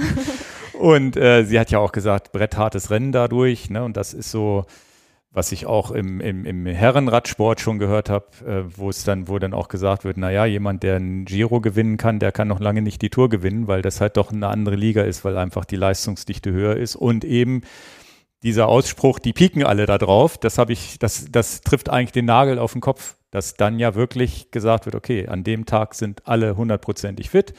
Und das war ja auch der Vorwurf, der Pogacar gemacht wurde, dass er die Klassiker gefahren ist und eben nicht nur auf die Tour de France gepiekt ja. hat und deswegen wahrscheinlich gegen Wingegaard vielleicht am Ende auch verloren hat, weil der halt nur das gemacht hat. Der hat mhm. sich nur auf ein Highlight, eben nicht zwei, drei Saison-Highlights sich gesetzt, sondern nur eins wo du gesagt hast, maximal zwei, aber vielleicht ist dann, um eine Tour zu gewinnen, eins wichtiger. Bei den Frauen ist es, glaube ich, nicht so. Die Siegerin hat, glaube ich, schon das ganze Jahr ganz gut ausgesehen. Ja, du musst halt das ganze Jahr über fit sein. Also ja. ist halt so, du baust es halt langsam auf und dann darfst du halt nicht krank werden. Ja, ja, genau, wichtig. Infekt oder was auch immer, Sturz oder ich glaube, das war bei Annemiek van Vleuten, glaube ich, auch das Problem, dass sie immer aussetzen musste zwischendrin. Ja. Eine Handverletzung oder Armverletzung, wenn ich das richtig in Erinnerung habe, was die Kommentatoren so erzählt haben. Und äh, ja, also das für, für mich war das jetzt super spannend, da mal reinzuhören. Und tatsächlich dieses Argument zu sagen, die, die Tour ist etwas kürzer und dafür mache ich mir nicht alles kaputt für den Rest des Jahres, ist ja auch kein doofes Argument. Ja. Und vor allem auch wieder ein Argument dafür, sich nicht irgendwie komplett aus dem Lack zu fahren und ähm, eben ins Übertraining, Überrennen oder was auch immer zu kommen und dann irgendwann komplett in so ein Loch zu fallen, was ja auch passieren kann, wenn man zu viel im Rennkalender stehen hat. Ja, ich meine, Pogacar war auch ziemlich breit nach der. nach ja, der, der hat ein schönes WM. Interview nach Oh der WM Gott. gegeben, so nach dem Motto, die letzten 70 Kilometer habe ich hat nur noch wehgetan, aber dafür hat er sich trotzdem wieder durchgebissen. Ne? Der, der ist mir ja dieses Jahr sympathisch geworden. Oh, ich fand ich den so schon das- immer ziemlich so. Ja, der war ja immer schon ganz cool, aber der Ja. war so, wo, der, der war ja immer so ein bisschen, man war ja so für den Underdog letztes Jahr, weil man keine Lust hatte, dass jetzt Pogacar irgendwie sieben Toursiege hintereinander absahnt und so. Ist so, so ein Gefühl, ich bin wieder nur Zuschauersicht. Ich kenne Ja. den ja gar nicht und habe auch wenig Interviews von ihm gesehen. Dies Jahr bin ich da tiefer eingestiegen, habe viele Interviews gesehen, egal ob Wingegaard, Pogacar oder sonst wen und auch bei den Frauen, da komme ich gleich nochmal zu äh, wie toll das äh, die Interviews von den Frauen auch waren, was und auch wie anders die waren als bei den Herren, da hatte ich so das Gefühl. Aber dadurch hat man dann gemerkt, Mensch, die sind ja menschlich eigentlich irgendwie alle auch ganz gut drauf und Ja. können auch damit umgehen, mal einen schlechten Tag zu haben und weiß ich nicht. Und oh, war, war, es war auch alles nicht so geskriptet, was sie erzählt haben, hatte ich so das Gefühl. Also es, man, man bei, bei, bei anderen Sportarten, insbesondere nehmen wir mal das Beispiel Fußball, wo ich jetzt auch können die alle nicht reden. ja, wo ich jetzt auch mittlerweile raus bin und das gar nicht mehr so mitkriege. Ich habe jetzt irgendwie Frauenfußball zwar irgendwie mitbekommen, dass sie ausgeschieden sind, aber ich war Ja. auch in dem Thema nicht drin. Wo aber gerade bei den Herren und Bundesliga ja alles sehr, sehr clean ist, rhetorisch perfekt und nicht, nicht bloß nicht was Kritisches vor der Kamera und, und immer so politik, politically korrekt und wenig Emotionen. Und dann freut man sich mal, wenn alle fünf Wochen mal einer vor der Kamera mal einen Ausraster kriegt, hier wie Ja. Toni Kroos, der dann mal irgendwie Ja, ja. den, den, den, den, den äh, Moderator anmacht. Ähm, und hier war das, egal ob Herren oder Frauen, das ist ja auch sozusagen, ne? du gewinnst eine Etappe, dann wirst du vor die Logos gesetzt und sollst was erzählen und dann fließen da Tränen, Freudentränen oder, oder was auch immer und dieser, war das Mohoric? Ah, wie hieß der, der, wo wir in der letzten Saison drüber gesprochen haben, der da so ganz offen gesagt hat, das ganze Jahr Suffering und dann tat es mir so leid, dass ich jetzt gewonnen habe und die anderen nicht oder was auch immer, ne? der Ja. dann auf einmal wie so eine Nähmaschine geredet hat. Und das habe ich bei den Frauen jetzt auch erlebt, wie, wie herzlich da geredet wurde und dann kommt zwischendrin die Gegnerin und die nehmen sich in Arm und lachen, obwohl sie eigentlich harte Konkurrenten sind. Und das war bei, so ist ja Pogacar auch. Und das Ganze nicht nach, sagen wir mal, 93 Minuten ja, ja, ja. und einer Pause dazwischen, wo du in die Kabine gehen kannst, sondern nach drei, vier Stunden Berge hoch und runter fahren, Regen, Hitze, Ja, ja. Menschenmassen, Hungerast und so weiter. Es kommt ja auch noch dazu. Ja. Und äh, Marlene Reuser, die sich dann auch so für Ricarda gefreut hat, die dann gesagt hat, oh, eigentlich doof, dass ich sie nicht gekriegt habe, aber irgendwie auch schon wieder cool. Das fand ich so das netteste Interview überhaupt. Das fand ich so nett. Und es kam mir, wie, wie gesagt, gerade als sie im Ziel war, dann auch wirklich komplett vom Herzen. Und ja, man freut sich dann ja auch mit. Ja, Das irgendwie ist war das, schön. war, war, also Ja. das ist mir aufgefallen. Es wurde im Ziel viel mehr gelacht. Also Ja. sich gefreut für den anderen auch mit und auch wenn du verloren hast, trotzdem gelacht. Auch Annemiek van Fleuten, die ja nun wirklich zwei bekloppte Tage hatte, hat sich immer den, den, den Interview gestellt und da auch immer ganz ehrlich gesagt, Mensch, ging halt nicht besser und sonst wie fand ich auch hoch, fand ich richtig cool. Habe ich auch gelesen, dass das eigentlich gar nicht so typisch für sie ist. Ja. Aber jetzt, ach, ja, ich meine, letztes Rennen auch. Ja, sie. und dann mein, nach dem Zeitfahren hat sie ja noch einen Platz verloren, ist ja dann vom Podium, glaube ich, weggefallen. Und dann gab es eine Szene bei Eurosport, wo man gesehen hat, wie das ganze Team Annemiek, Annemiek gerufen hat. Ja, wo ich auch, da hatte ich auch, ist. ja, da hatte ich auch Gänsehaut, obwohl sie eigentlich verloren hatte, wurde sie da gefeiert. Ja. Und Und das, gesagt, du bist unsere ja, Weltmeisterin und Liane Ludwig, glaube ich, hat sich vor der Kamera so gefreut Liane über Ricard, äh, Lippert, Entschuldigung. Ja. Hab ich, ich habe hier sogar Ludwig stehen, Hanna Lippert. Ludwig gibt es auch noch. Nee, habe ich äh, falsch aufgeschrieben, ich Idiot. Ach? Liane Lippert, ich wunderte, hörte sich auch komisch an. die Liane Lippert, aber die hat dann vor, vor, äh, vor, vor der laufenden Kamera, wie die sich gefreut hat über Ricardas Sieg, sie ist, glaube ich, dann Dritte geworden oder so. ja, ich meine, die kennen sich, die sind ja, ich glaube, nur ein Jahr auseinander. Die kennen sich ja auch von Ja, seit U, U17 oder so. Ich meine, diese ganze ähm, Jugendzeit sind sie zusammengefahren und dann nachher, wie gesagt, Bundesliga und dann ja, ist sie halt früher Profi geworden als Lian, äh, als Ricarda, aber ja, wie, was ich halt am Anfang schon sagte, es ist halt gerade auch in Deutschland bei den Mädels, es ist halt eine kleine Familie, da sind ja nicht so viele am Start. Ja, familiär. Bundesliga, Ja. 70 Leute oder so.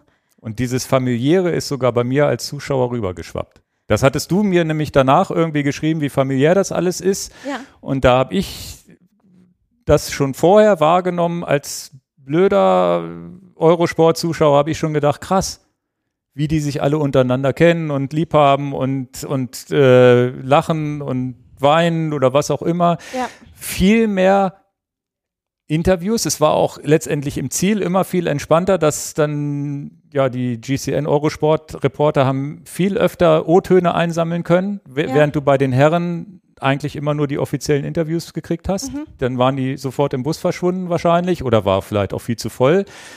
Also das ist mir auch aufgefallen, dass es viel mehr O-Töne gab, auch mal von einer Fahrerin, die gar nichts mit dem Sieg zu tun hatte, sondern einfach, weil, wie auch immer, die das so ausgewählt haben, fand ich auch sehr sympathisch irgendwie. Aber du hast auch viele Fahrerinnen vorne gesehen. Wie gesagt, Jara Kastelein, obwohl die hat nachher eine Etappe gewonnen. Da ist ja so viel passiert. Du hast ja gefühlt jeden mal vorne gesehen, irgendwie. Ja, es war halt irgendwie viele, viele Namen, die jetzt auch, auch wenn ich jetzt hier Ludwig stehen hatte und Lippert meinte. also Ja. da bin ich aber auch bekannt für hier im Podcast, dass ich Namen Ah, durcheinander jeder hat seine würfle. Schwächen. Ja, ja. Aber ähm, auch mit dem familiären, als du mich mit dieser tollen Aufgabe hier beauftragt hattest, dachte ich auch, okay, wen frage ich jetzt? Und dann habe ich ja Katrin angemorst. Ich so, kennst du mich eventuell noch? Ich so, ja klar, mache ich. Ich gebe da mal einen O-Ton und ja. mal was von mir. Und Ricarda, wie gesagt, hat dann gestern Abend dann noch, also ich meine, die fährt heute ja Wettkampf, WM. Und dann hat sie mir trotzdem dann noch Sprachnachrichten geschickt. Und Femke Markus, die letztes Jahr das Bergtrikot hatte, die ist dieses Jahr nicht gefahren. Die fährt aber auch für SD Works und ihre Schwester fährt für Jumbo Visma. Die ist nämlich gefahren. Die hat mir im Urlaub dann auch noch ähm, geschrieben, dass diese Tour so toll ist und so spannend und für sie auch ein Highlight war und auch bei denen in, in Holland, obwohl die ja, wie gesagt, noch ganz andere Rennen oder nicht ganz andere Rennen, aber von klein auf halt auch sehr viel mehr Rennen haben als wir jetzt in Deutschland. Und sie hat auch einen vollgespickten Rennkalender und ja, Und ich hatte das Gefühl, dass es äh, sich auch nicht nur um das GC ge ge gedreht hat, Nee. dadurch, dass es erstmal diese fünf Etappen gab, wo es wirklich um die Wurst ging und wo wirklich spannende Rennen passiert sind, war das GC im Gegensatz zu den Männern irgendwie fast schon ein bisschen in den Hintergrund gerückt, hatte ich so das Gefühl. Also es war natürlich, äh, und wie, wie, wie Katrin schon sagte, es war ja auf die letzten beiden Tage beschränkt, in Anführungsstrichen, wo dann gesagt wird, da geht's um die Wurst mit äh, Tourmalet und Zeitfahren. Und ähm, das fand ich eigentlich auch, äh, und, und trotzdem war dann GC natürlich spannend, aber diese anderen Rennen, da haben wir zwei deutsche Etappensiege. Da Ja. habe ich ja die Hoffnung, dass das ja vielleicht auch ein kleiner Weckruf ist, dass es dann vielleicht doch nochmal in, ich weiß nicht, ob ich gucke ja kein Fernsehen mehr, ne? aber eigentlich wäre das ja mal ganz schön gewesen, wenn sie es in der Tagesschau wenigstens zeigen. Ich weiß es nicht. Hast haben sie nicht gezeigt? Weiß ich ja nicht. Ja, ich weiß war das in Spanien. jemand? Ich, ich war in Spanien. Ja, hatte ich war in Deutschland, ich gucke aber sowas nicht mehr. Also das wäre jetzt nochmal hochinteressant, kann man wahrscheinlich in der Mediathek nachgucken. Bestimmt. Hat von euch einer an den Tagen Tagesschau geguckt? Wurde das berichtet? Weil das Nee, alle wäre, haben GCN geguckt oder Eurosport. ja, ich glaube, unsere Bubble guckt wahrscheinlich dieses normale Fernsehen, Radsport nicht. Die sind dann alle bei Eurosport, vielleicht ein paar bei, in den, bei den öffentlich-rechtlichen. Also das wäre nochmal super spannend, ob das dann, ob das dann nicht vielleicht sogar hilft, dass sich auch mehr Mädchen hier aufs Rad setzen. ja. Weil es waren ja wirklich Stimmt. zwei beeindruckende Siege und zwei tolle Siege. Ja. Und ähm, Und beide so spannend und auch so ein bisschen unerwartet. ja, ja, ja. Ah, das war schon. Hätte auch schief gehen können. Um, ne? Also es war ja beides so auf Messerschneide so im Ja. Ziel. Ja, das war schon. Aber da sitzt man dann auch, wo man dachte, krass, geil. Ja, hat ich habe mein Spaß Handy gemacht. auch angeschrien da Spanien. ja, auf jeden Fall. Ähm, gut, dann würde ich jetzt mal den zweiten Teil reinspielen. Ich muss hier mal die Minuten aufschreiben. Eine Stunde, ja, okay. Ähm, da spricht ähm, Katrin nochmal darüber, wie es ist so mit, mit der Bundesliga, wo ihr euch ja auch äh, vielleicht getroffen habt sogar. Weiß ich gar nicht, ob ihr mit Doch, ihr auch so, ne? darüber kenne ich sie. Genau, und ähm, auch da hattest, also die Fragen, die sieht man ja nicht, die du ihr gestellt hast. Da geht es dann um die Frage, ja, wie ist das mit den Teams gegenüber Männern? seid ihr da gut auf, kannst du davon leben und so weiter. Und das, Ja, genau. Und wie kommt man überhaupt da so hin? Ich genau. Und Ja. da hat sie auch, finde ich, ganz schöne Aussagen gemacht. Die spielen wir jetzt mal ein hier. Hoffe, das klappt wieder. Bundesliga in Deutschland bin ich ja früher auch ähm, gefahren und ich finde das immer sehr schöne Rennen. Viele sind ja auch wirklich jedes Jahr dabei. Also ich erinnere mich zum Beispiel an das Rennen in Karbach. Das ist ja dann immer eine ähnliche Strecke, was ich auch irgendwie cool finde. Dann kann man halt den Rennverlauf vergleichen. Ich finde es auch einfach schön, wenn man wieder wiederkommt und halt so auf so einem traditionsreichen Kurs fahren kann. Ähm, und da sind ja wirklich auch viele coole Rennen und auch mit Abwechslung dabei. Ich glaube, es gibt ja sogar ein Kriterium jetzt und dann gab es mal Bahnrennen oder Zeitfahren. Das finde ich eine richtig coole Rennserie.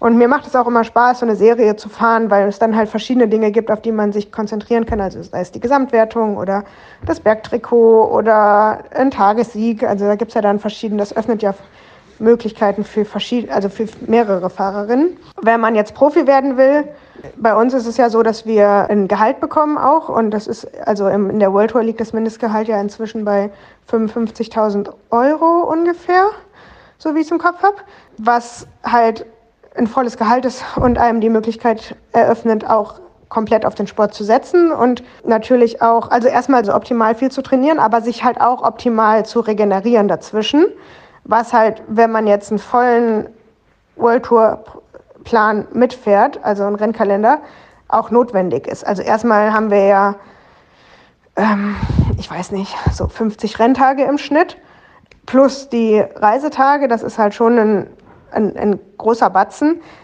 Dazu müsste man halt im Winter noch an einem Platz wohnen, an dem man halt die Umfänge trainieren kann, die man braucht. Was halt für mich als deutsche Fahrerin auf jeden Fall bedeutet, dass ich halt in, äh, irgendwo in den Süden muss. Also nicht dauerhaft, aber zumindest für Trainingslager, um halt irgendwie auf das Volumen zu kommen, was ich halt im Winter brauche. Von daher ist es natürlich schwierig, ähm, nebenher noch was anderes zu machen. Also was ich, ich habe ja auch ein Studium vor, gemacht, bevor ich Profi geworden bin und ich bin auch total froh, dass ich das gemacht habe. Und es gibt ja inzwischen viele Möglichkeiten, das auch virtuell zu machen oder gestreckte Programme. Also da gibt es ja wirklich einiges und ich würde allen immer empfehlen, sowas auch zu tun, weil also Radsport kann wirklich sehr, sehr schnell zu Ende sein, also allein schon durch einen Sturz. Und es ist ja auch eine sehr kurz, also man hat ja sehr kurzfristig, also im Vergleich zur normalen Arbeitswelt kurzfristige Verträge. Also da gibt es halt mal einen Zwei- oder einen Dreijahresvertrag, aber im Vergleich zu einer Festanstellung ist das natürlich ähm, eher kurzfristig geplant. Deshalb finde ich immer sinnvoll, noch was nebenher zu machen. Auch weil ich finde, dass es ein bisschen so eine Gelassenheit gibt, die man halt in so einem Umfeld wie im Profisport also finde ich, sehr gut gebrauchen kann, als wenn man jetzt weiß, okay, es hängt wirklich alles davon ab, dass ich jetzt hier gute Rennen zeige. Das kann ja auch Druck verursachen, der jetzt eher kontraproduktiv ist. Aber ja, klar, wenn man jetzt Karriere im Radsport machen will und Profi werden will, dann muss man natürlich schon irgendwie die Rennen fahren. Also erstmal muss man sich zeigen können, das heißt, man muss die Rennen fahren, die halt auch gesehen werden, also im internationalen Kalender und dort halt gut fahren. Und da, um da überhaupt zu fahren, braucht man natürlich schon ein professionelles Team. Man muss natürlich schon irgendwie dafür sorgen, dass man die Rennen fahren kann, die einen dann bei denen man sich so präsentieren kann, dass man für Teams interessant ist. Es gibt jetzt immer mehr Teams natürlich, die halt ein Frauen- und ein Männerteam haben, so ist es bei uns ja auch, was auf jeden Fall Vorteile hat, weil man, also dadurch, glaube ich, hat der Frauenradsport auch in den letzten Jahren so ein bisschen an Momentum gewonnen. Also aus viel, es gibt viele Gründe dafür. Also erstens mal, dass die Rennen gezeigt werden, macht es natürlich für Sponsoren äh, interessant, da einzusteigen und auch für Männerteams interessanter einzusteigen, weil man muss schon sagen, dass selbst wenn wir sagen ja jetzt, okay, jetzt inzwischen kann man davon leben und wir haben ein gutes Gehalt und ähm, gute Rennen und all das, aber natürlich ist es immer noch für Sponsoren deutlich günstiger, als ein Männerteam zu unterstützen. Ähm, deshalb macht es eigentlich auch für Männerteams Sinn, und das merken jetzt, glaube ich, auch viele Teams, beides zu haben, weil der Return on Investment ist immer noch deutlich höher im Frauenrennen, gerade weil die Rennen jetzt gezeigt werden. Und dann ist es natürlich für, auch von Vorteil, dass man sich halt Strukturen teilen kann. Also zum Beispiel das ganze Marketing kann man, könnten sich Teams teilen, das ist bei uns auch so. Ähm, die, also auch die, die, das Material, die wissenschaftliche Betreuung, also das macht, da ja, gibt's ja schon sehr viele Überschneidungen, die man sich teilen kann. Auch wenn ich jetzt nicht finde, dass alles zusammen stattfinden muss. Also es ist ja trotzdem so, dass man im Trainingslager andere Distanzen fährt oder halt auch, dass es einfacher sein, also wenn man zum Beispiel ein Höhentrainingslager macht, dann ist das nicht immer zum selben Zeitpunkt.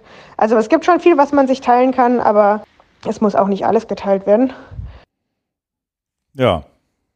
Obwohl Annemiek van Fleuten zum Teil auch mit den Männern trainiert hat im Trainingslager. Okay.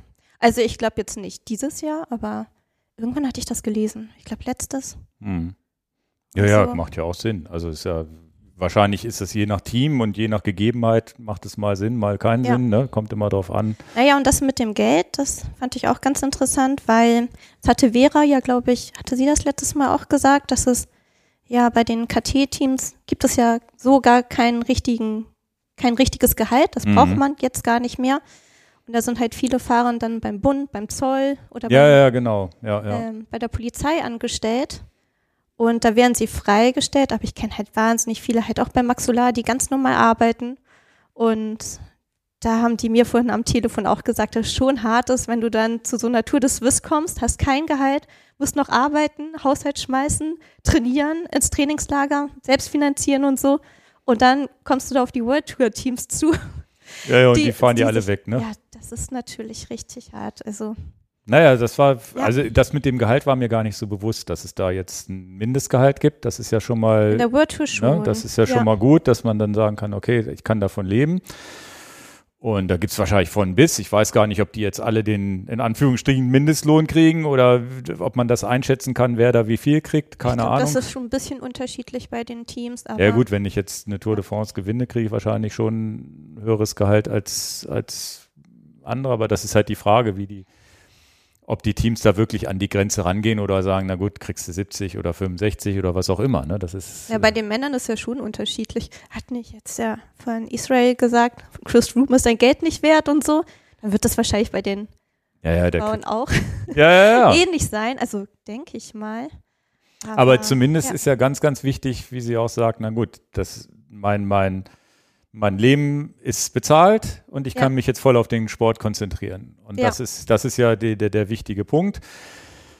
Aber natürlich im Vergleich zu Fußballmännern alles noch ein Tropfen auf den heißen Stein. Da sind, also es ist ja wirklich so, dass auch im, im Radsport der Männer reich wirst du nicht, es sei denn, du gehörst zu den Topfahrern.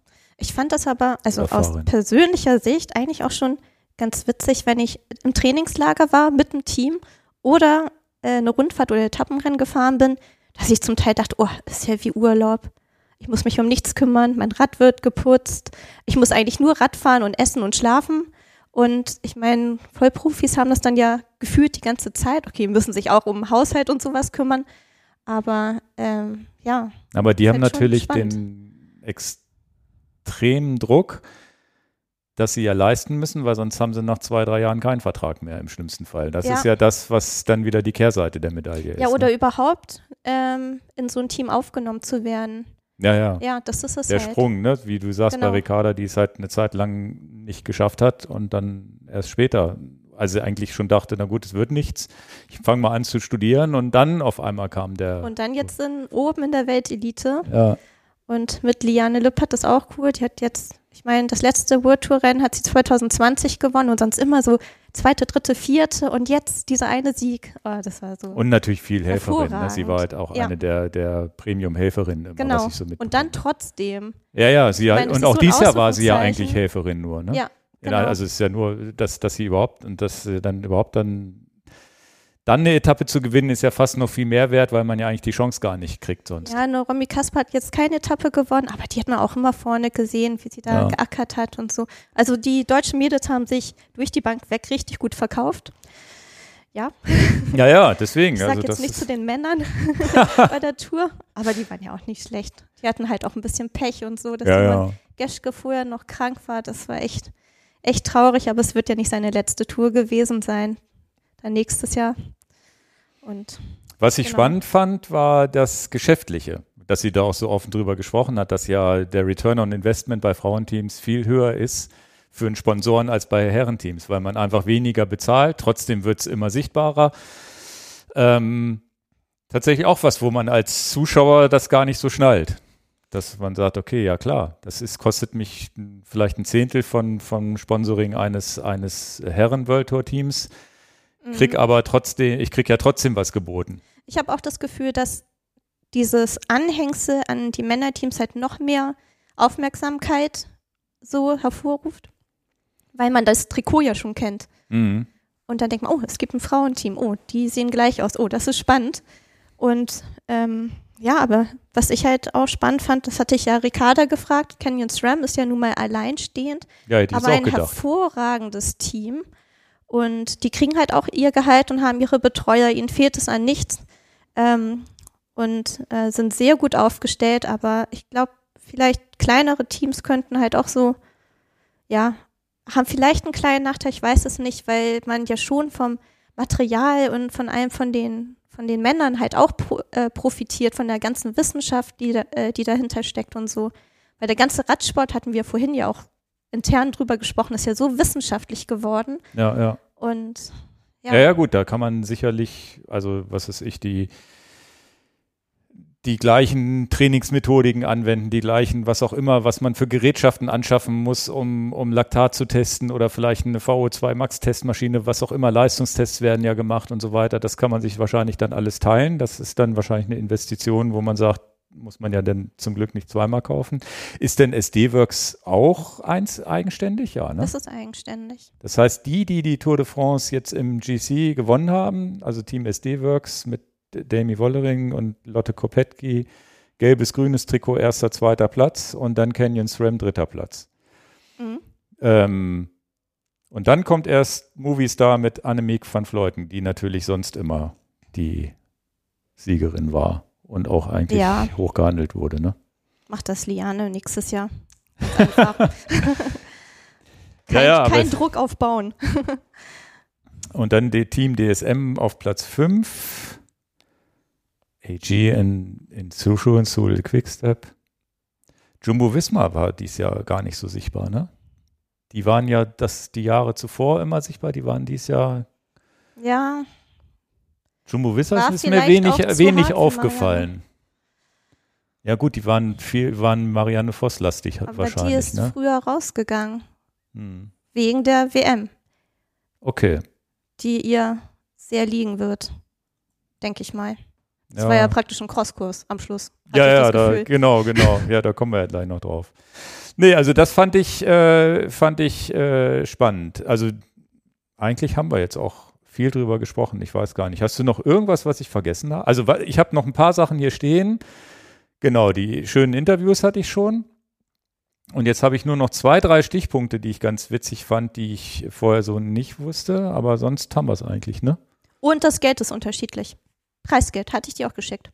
Ach, das habe Ja. ich auf was. Äh, Auf hast du es im Kopf? drauf. Hast du es im Kopf? Nee. Äh, ich glaube 50.000 gegen 500.000 Ja, ja. Preisgeld. Und dann Da ist die 2, groß. irgendwas Millionen. Habe ich das hier aufgeschrieben? Lass mich mal gucken. ja, ich kann auch noch Stimmt. mal gucken, ob ich die Nachricht finde. Das äh, ist aber was, was eigentlich mir, ähm, war das war ein Foto wahrscheinlich, ne? Das kommt mir irgendwie komisch vor. Genau, hier, da. Du hast mir nur den Preis geschickt, den es gibt, von 250.000 und davon gehen 50 Insgesamt. insgesamt. genau, Davon gehen, und ich glaube 2,5 Millionen sind es bei den Herren, das kann schon. ungefähr. Ja, ja. Genau. Das kann ich gar nicht nachvollziehen, weil mit den vielen Zuschauern, und ich meine, ich habe auch so einen Slide hier im Hintergrund laufen, da müssen wir gleich mal gucken, wenn der wiederkommt. Oder ich gucke mal, ob ich den hier auch vom Handy da kurz ansteuern kann. Ähm, die hatten ja mit dem Frauenrennen trotzdem eine extrem hohe Reichweite. Nee, das klappt gerade nicht. So, kurz warten. Ich glaube, der nächste Slide ist, äh, also da, wo ich sage, das ist ja, glaube ich, ASO-Sache Mhm. ne, die Preisgelder. Ich weiß nicht, ob die UCI oder ASU oder wer das ausschüttet. Es ist ja schon höher gegangen, das Preisgeld. Na, immerhin. Ja. Aber es ist so, wo ich denke, egal ob, also die Tour de France ist so ein, ich meine, wird wahrscheinlich ein 100 Millionen Business plus sein mit Mhm. Merchandising, alles, was man dazu nimmt. Ich hier, wenn man hier meine Tasse sieht oder so, das sind ja alles Lizenzgebühren, die auch eingenommen werden. Ähm, wo ich denke, naja, Sind da nicht sogar mehr Zuschauer als bei der Fußball-WM? Ja, ja, genau, bei den Herren zumindest. Also Genau. Tour de France ist ja wirklich das Sportereignis, was die meisten Zuschauer hat, auch mehr Und als dann Olympia. über drei Wochen. Über drei Wochen mehr als Olympia. Jetzt weiß ich nicht, ob das jetzt Tageszuschauerschnitt im, pro Tag äh, gerechnet wird oder ob man sagt, okay, man glaub nimmt alle zusammen. Ich glaube, genau. Na, aber da muss man ja sagen, das ist ein Geschäft, was in die 100 Millionen geht. Plus die ganzen Rennen, die da noch dranhängen, Dauphiné und so weiter.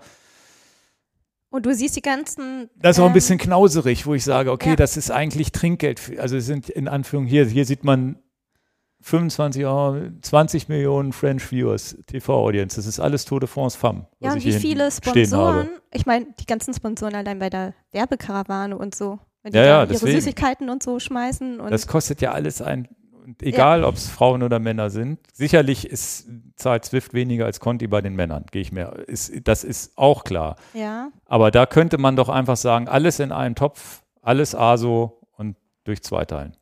hm. Finde ich, fände ich nicht ganz blöd. ist halt, es ist halt auch echt viel Aufwand und also ich habe jetzt so ein bisschen vom Giro auch mitgekriegt, bei den Männern allerdings, was da hinten, hinten rum so alles passiert, habe ich so ein bisschen über den Chefmechaniker von, Mhm. von Quickstep mitgekriegt, wo ich halt so ein paar Teile zu denen schicken musste ins Hotel und dann musste es doch Du zum bist doch die, Hotel. die, also da, da wollen wir das hier öffentlich machen. Kannst du machen.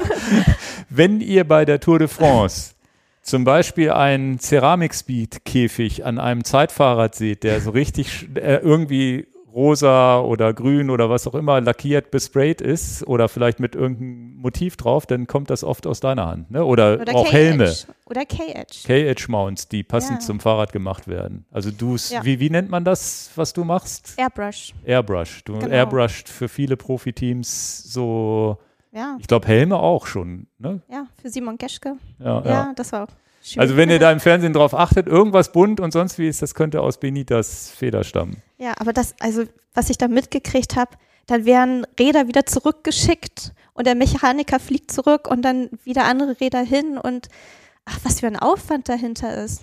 Ja, ja, für die, für die Teams, Und ja. Ja, da finde ich auch, ja. Ich weiß auch, Fahrer äh, auch. also ich weiß, da, es fair. ist doch in der, in der Bundesliga so, dass Bundesliga-Teams an den Fernsehrechten mitverdienen. Da wäre Mhm. ja die große Frage, ob es da auch einen Topf gibt, wo so ein Team aus der ASO an den Fernsehrechten, weil die Fernsehrechte wird ja die ASO an irgendwen verkauft haben, Eurosport, GCN und so weiter. Mhm. Da fließen ja auch Millionen. Kriegt da ein Team was von ab? Das wäre mal interessant. Wenn das einer weiß, gerne mal in die Kommentare schreiben. Hm, Du weißt es wahrscheinlich auch nicht. Ne? ich weiß es auch nicht. Nee, also das muss man mal gucken. Ich habe noch einen, einen spannenden Punkt, ähm, den ich, äh, was so ein, auch so ein Nebensatz war, ich glaube von, von Jens Vogt, auch wenn die dann, dann in den Kommentaren, manchmal reden die ja Sachen, die gar nicht so doof sind. Ähm, Jens Vogt ja sowieso, den feiern wir ja auch. Ja, Wobei, ich glaube, bei den Frauen hat er gar nicht kommentiert, davon mal ab, da war es irgendwer anders. Aber interessant fand ich, dass die, das Gewicht der Fahrräder beim Frauenrennen eine höhere Rolle spielt als bei Männern, weil ist ja ja, logisch. weil ja prozentual das Fahrrad viel mehr Gewicht einnimmt, weil ja die Damen immer ein bisschen leichter sind. Also da war jetzt zum Beispiel, dass so eine Bergfrau ja teilweise 44 Kilogramm nur wiegt, plus, plus 6 Kilogramm Rad, dann 50. Nee, sechs ist es nicht. Darfst Ja, du sie darf ja nur 6,8, ne? aber Ja. der Einfachheit hat man, wenn man das mit 6 Kilogramm Rad rechnet, dann hat man 50 Kilo Gesamtgewicht, 7 Kilogramm Rad sind 51 Kilogramm Gesamtgewicht und dass das dann, ja, 6 Kilo zu 7 Kilo Rad sind 7,5 Watt, wenn man 250 Watt Schwellenleistung Ja, nehme. dann überlegst du auch, ob du jetzt mit zwei Flaschen den Berg hochfährst oder lieber Genau. mit einer. Das ist genau, und Ja. das, das haben wir gesagt, die 6,8 Kilogramm ist natürlich die Grenze. Und dass es durchaus Sinn macht, am Col du Tour- Tourmalet irgendwann die Flasche wegzuwerfen und die Taschen, die Trikottaschen auch leer zu haben. Ja. Dass das wirklich dann prozentuell natürlich einen viel größeren, viel mehr ausmacht und dass man dann wahrscheinlich auch eher an die 6,8er Grenze gehen muss als bei den Männern, weil ich meine, bei den Männern geht man gar nicht mehr an die, also Aerodynamik ist und Scheibenbremse und alles ist wichtiger als um als die 6,8 Kilogramm. Selten, dass die da wirklich ans Limit gehen. Ja, ich Rad gehört. muss halt stabil sein Ja, ja, und die Watt aushalten, genau. die da rein pfeffern.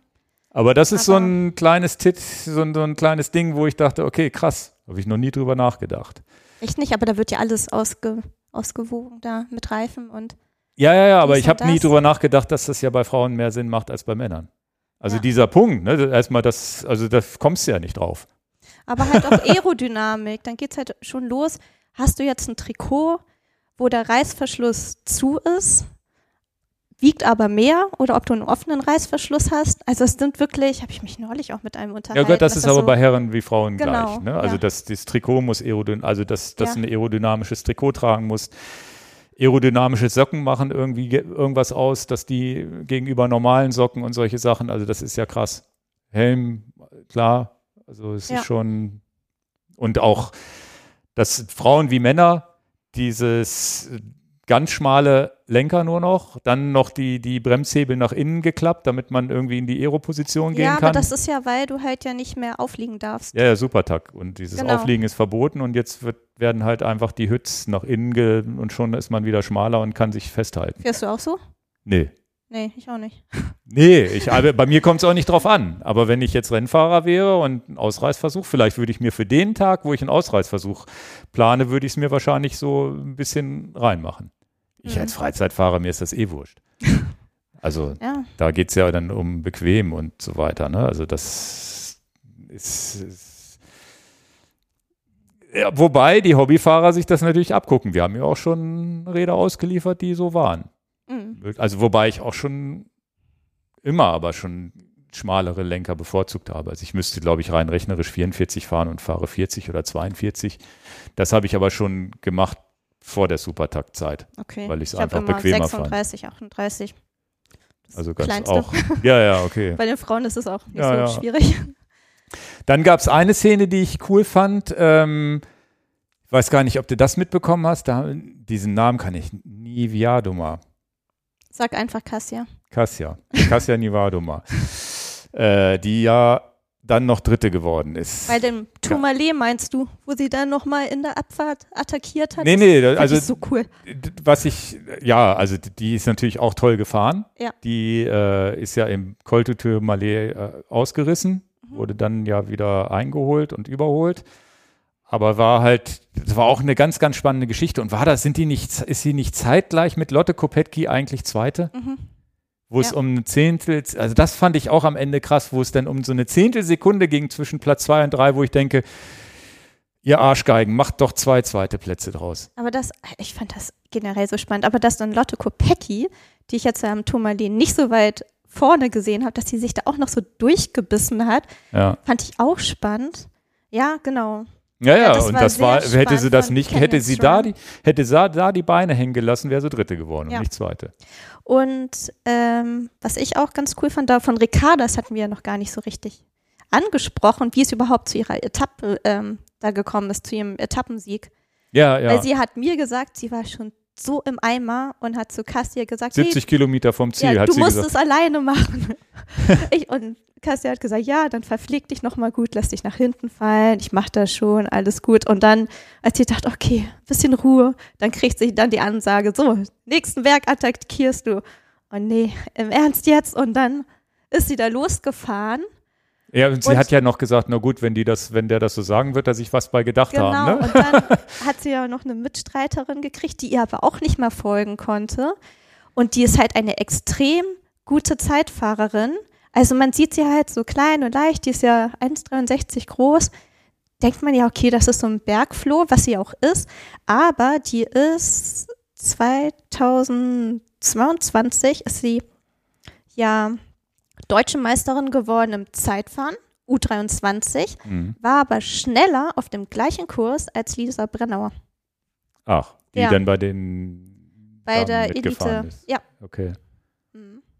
Na, bin ja Und da heute. hat sie ihre Zeitfahrqualität nochmal so richtig rausgehauen und hat sich ja echt nicht mehr umgedreht und ist dann bis ins Ziel da ja noch Vollgas gefahren und hat es, glaube ich, auch gar nicht Das waren ein paar Meter, ne? Es war so cool, ja. Äh, Ich habe auch gedacht, das Das gibt's war doch so nicht. schön. Da denkst du ja nicht drüber nach. Da, also du denkst ja, du- sie wird eingeholt.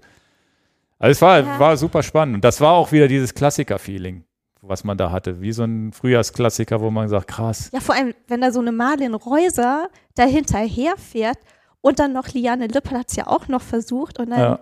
der kleine Flo kämpft sich da durch. Ja, das war schon großes Kino, auf jeden Fall. Und bei Cassia Nivernuma, das haben sie einmal auf den Tacho gefilmt. Da hat man gesehen, als sie bei ihrem Ausreißversuch, wie sie permanent diese 250 Watt gehalten hat. Ja. Hochinteressant. Das, ist das auch eine, eine gangbare Schwellenleistung oder war das noch nicht Schwelle bei so, einem, bei so einer Die Profi? kann, die kann mehr. Kann mehr. Aber das Allerdings ist dann so eine auch- Dauerleistung, ne? Ja, du musst, genau, du musst halt dann schon dosieren. auch dieses ganze Hin und Her, also dieses ähm, immer wieder Antritte und dies und das musst du ja auch mit einrechnen.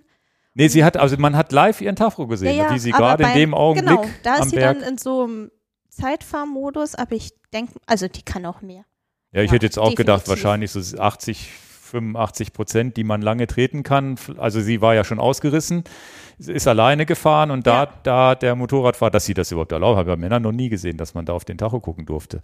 Da hat man genau diese 250, hat aber auch gesehen, dass sie, also ich hatte das Gefühl, ja, das versucht sie auch, Ich glaube, genau beim den Giro, Wert zu halten. Ich glaube, beim Giro oder so habe ich mal gesehen, dass ein Fahrer dem Kameramotorrad dann den, den Garmin oder Wahoo oder was auch immer abgemacht hat und ihm dann gezeigt hat, wie viel Puls er hat und wie viel Watt. Ja, ja. Und da hatte man, also hat er freiwillig gemacht. Und ja, Ich fand das nur spannend, weil ich Ja. dachte, naja gut, so, so, weil ich ja mittlerweile, ich fahre ja auch mit Wattmesser und mittlerweile auch ab und zu mal so einen Trainingsplan fahre, wo ich dann das selber auch so nachvollziehen kann. Sicherlich nicht, nicht, nicht, nicht die 250 Watt am Berg vielleicht stundenlang halten, aber wo ich dann auch sage, okay, ich habe so ein drei Sekunden Wattfeld und versuche dann in so einem Bereich zu bleiben und das hat man genau gesehen, dass sie versucht hat, genau diese 250 Watt zu treten. ja, du kriegst ja ein Gefühl da, dafür. Also beim Cross hatte ich das auch, wo ich dann gedacht habe, okay, ich kann so und so viel Watt nach jeder Kurve antreten oder kann jetzt auf der längeren Strecke das so lange fahren, obwohl das ist ja verwinkelter Kurs. Aber wenn ich jetzt, ich habe auch schon Ausreißversuche gemacht und bin Kilometer weit alleine vorne gefahren und da habe ich jetzt nicht 100 Prozent gegeben, sondern ja, sagen wir mal 85 oder 90. Ja, das ist ja so der Bereich, den man dann länger treten kann auch. Genau. Ja, und Ja, ja, Katrin irgendwann- Hammes hat ja auch gesagt, als sie ähm, plötzlich vorne war, sie wollte ja gar keine Attacke setzen. Sie ist ja nur über eine Attacke, Attacke rüber weggegangen und dann war sie allein und dachte sie auch, oh Gott, der Weg ist aber jetzt noch echt weit. Ich hoffe, es kommt noch jemand. Und dann ist sie ewig lang alleine gefahren, aber dann halt auch, denke ich mal, 75, 80 Prozent. Wird natürlich von allen Zuschauern ganz alleine angefeuert. Das beflügelt natürlich noch ein bisschen.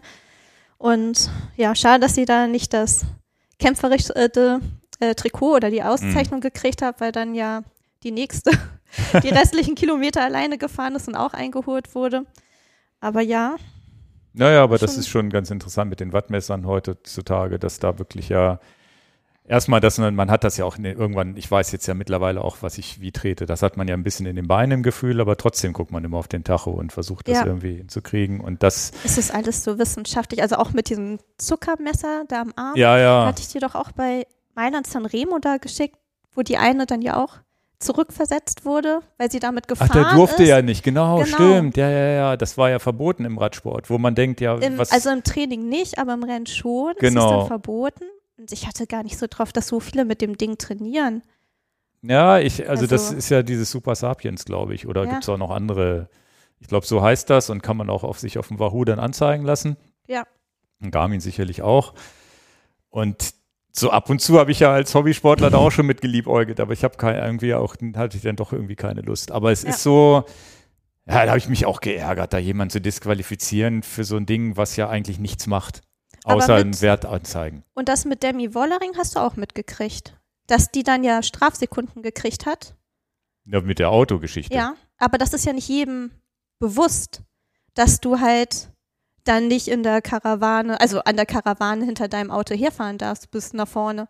Also, es ist, Also, ich, eigentlich hätten, denke ich mal, nach so einem Sturz, eigentlich warten ja die Teamkollegen Mhm. und bringen dich zurück und dann nimmst du noch mal eine Flasche aus dem Auto und wird geguckt, ob alles in Ordnung ist. Und dann springst du ja vom Auto zu Auto durch Genau. die Karawane. Und das ist auch vorne. geduldet. Du bist ja geduldet, Genau. in den Windschatten der anderen Autos mal reinzufahren, Genau. wieder überholen, reinfahren und reinfahren bedeutet, darfst wahrscheinlich 10, 20 Sekunden, darfst auch nicht minutenlang hinter einem Auto herfahren, aber Nee. so dieses Windschatten nutzen ist eigentlich erlaubt. Und ähm, sie ist ja letztendlich, das Teamfahrzeug ist auf die Überholspur gefahren und sie ist nur in ihrem Teamfahrzeug hinten im Windschatten Genau, geblieben. das durfte an erste Stelle, weil es die Eins hatte. Das Mhm. wird ja so also es durchnummeriert. durfte überholen. genau. aber nicht mit ihr dahinter. Ja, ja, ja. Und man lernt halt ganz am Anfang, wenn du einen Defekt hast, fährst du so lange auf dem Platten weiter, darum bin ich ja so ein Fan tatsächlich von Schlauchreifen, wenn man das noch kann, ja, ja. ähm, bis dein Auto kommt und hebst halt die Hand, also entweder Flasche oder Hand und dann fährst Damit du halt du- an der rechten Seite, damit die Autos links überholen können. Und wenn du dich dann da wieder in dieser Karawane befindest, dann robbst du dich wieder nach vorne und die ganzen Autos hupen ja auch noch, damit nicht einer plötzlich nach links ausschert oder so. Also und da gibt es ja dann- Regeln, dass genau. man hupt und was weiß ich und dann Genau. weiß ja jeder, was er tut normalerweise. Genau, und dann hast du es auch erstmal geschafft und kannst dein Adrenalin wieder ein bisschen runterbringen und so. Aber das war schon, naja, Aber wie kann dir das als Profi passieren? mir war es, glaube ich, wichtiger, da wieder nach vorne zu kommen und halt nur ein paar Strafsekunden zu kriegen, als jetzt da hinten zu sein und dann nachher fünf oder zehn Minuten. Na gut, aber kriegen. siehe, ob du dich nach vorne robben geht doch immer. Ja, die fahren ja vorne nicht langsamer, nur weil du raus bist. Ja, aber du hast ja durch die Autos doch schon ein bisschen Wind normalerweise, ja, aber wenn du einen Defekt hast und liegst da auf dem Boden und die Autos fahren an dir vorbei, wenn du gar kein Auto mehr hast. Aber es waren ja Genau. andere Autos drumrum. Ich fand's, beim also ich, Sturz, weiß ich nicht, Amy ich Wollering nicht, war nicht. die sind da weitergefahren. Da halten ja ja, nicht als, alle an, als, außer ich alle ja, liegen auf der ja, Nase. aber als Fernsehzuschauer war es so, dass da ja noch andere Autos drumrum waren, als man die Szene gesehen hat. Ja. Ich weiß natürlich nicht, wie lange sie vorher da schon gefahren ist. Man hat ja auch gesehen, wie der Motorradfahrer geschimpft hat, der, der Kommissär. Und der Autofahrer ist, hat, das war eine brenzliche Situation, glaube ich auch. Der hätte fast so, der ist ja, der ist ja, glaube ich, links einmal in den Graben fast reingefahren. Ja, ja, genau. Und wenn dann- da noch eine andere dahinter ist und will gerade nach vorne fahren, also zum nächsten Auto springen, weil du überholst ja auch nicht rechts, sondern links, Ja, ja, ja, gut. dann ist das halt schon ja, ja. Ich Und fand's, aber der Fahrer wurde disqualifiziert, das hast du mitbekommen, ne? Ja, ja. Ist natürlich Das- auch doof, aber du hast meistens ja auch noch mehr sportliche Leiter.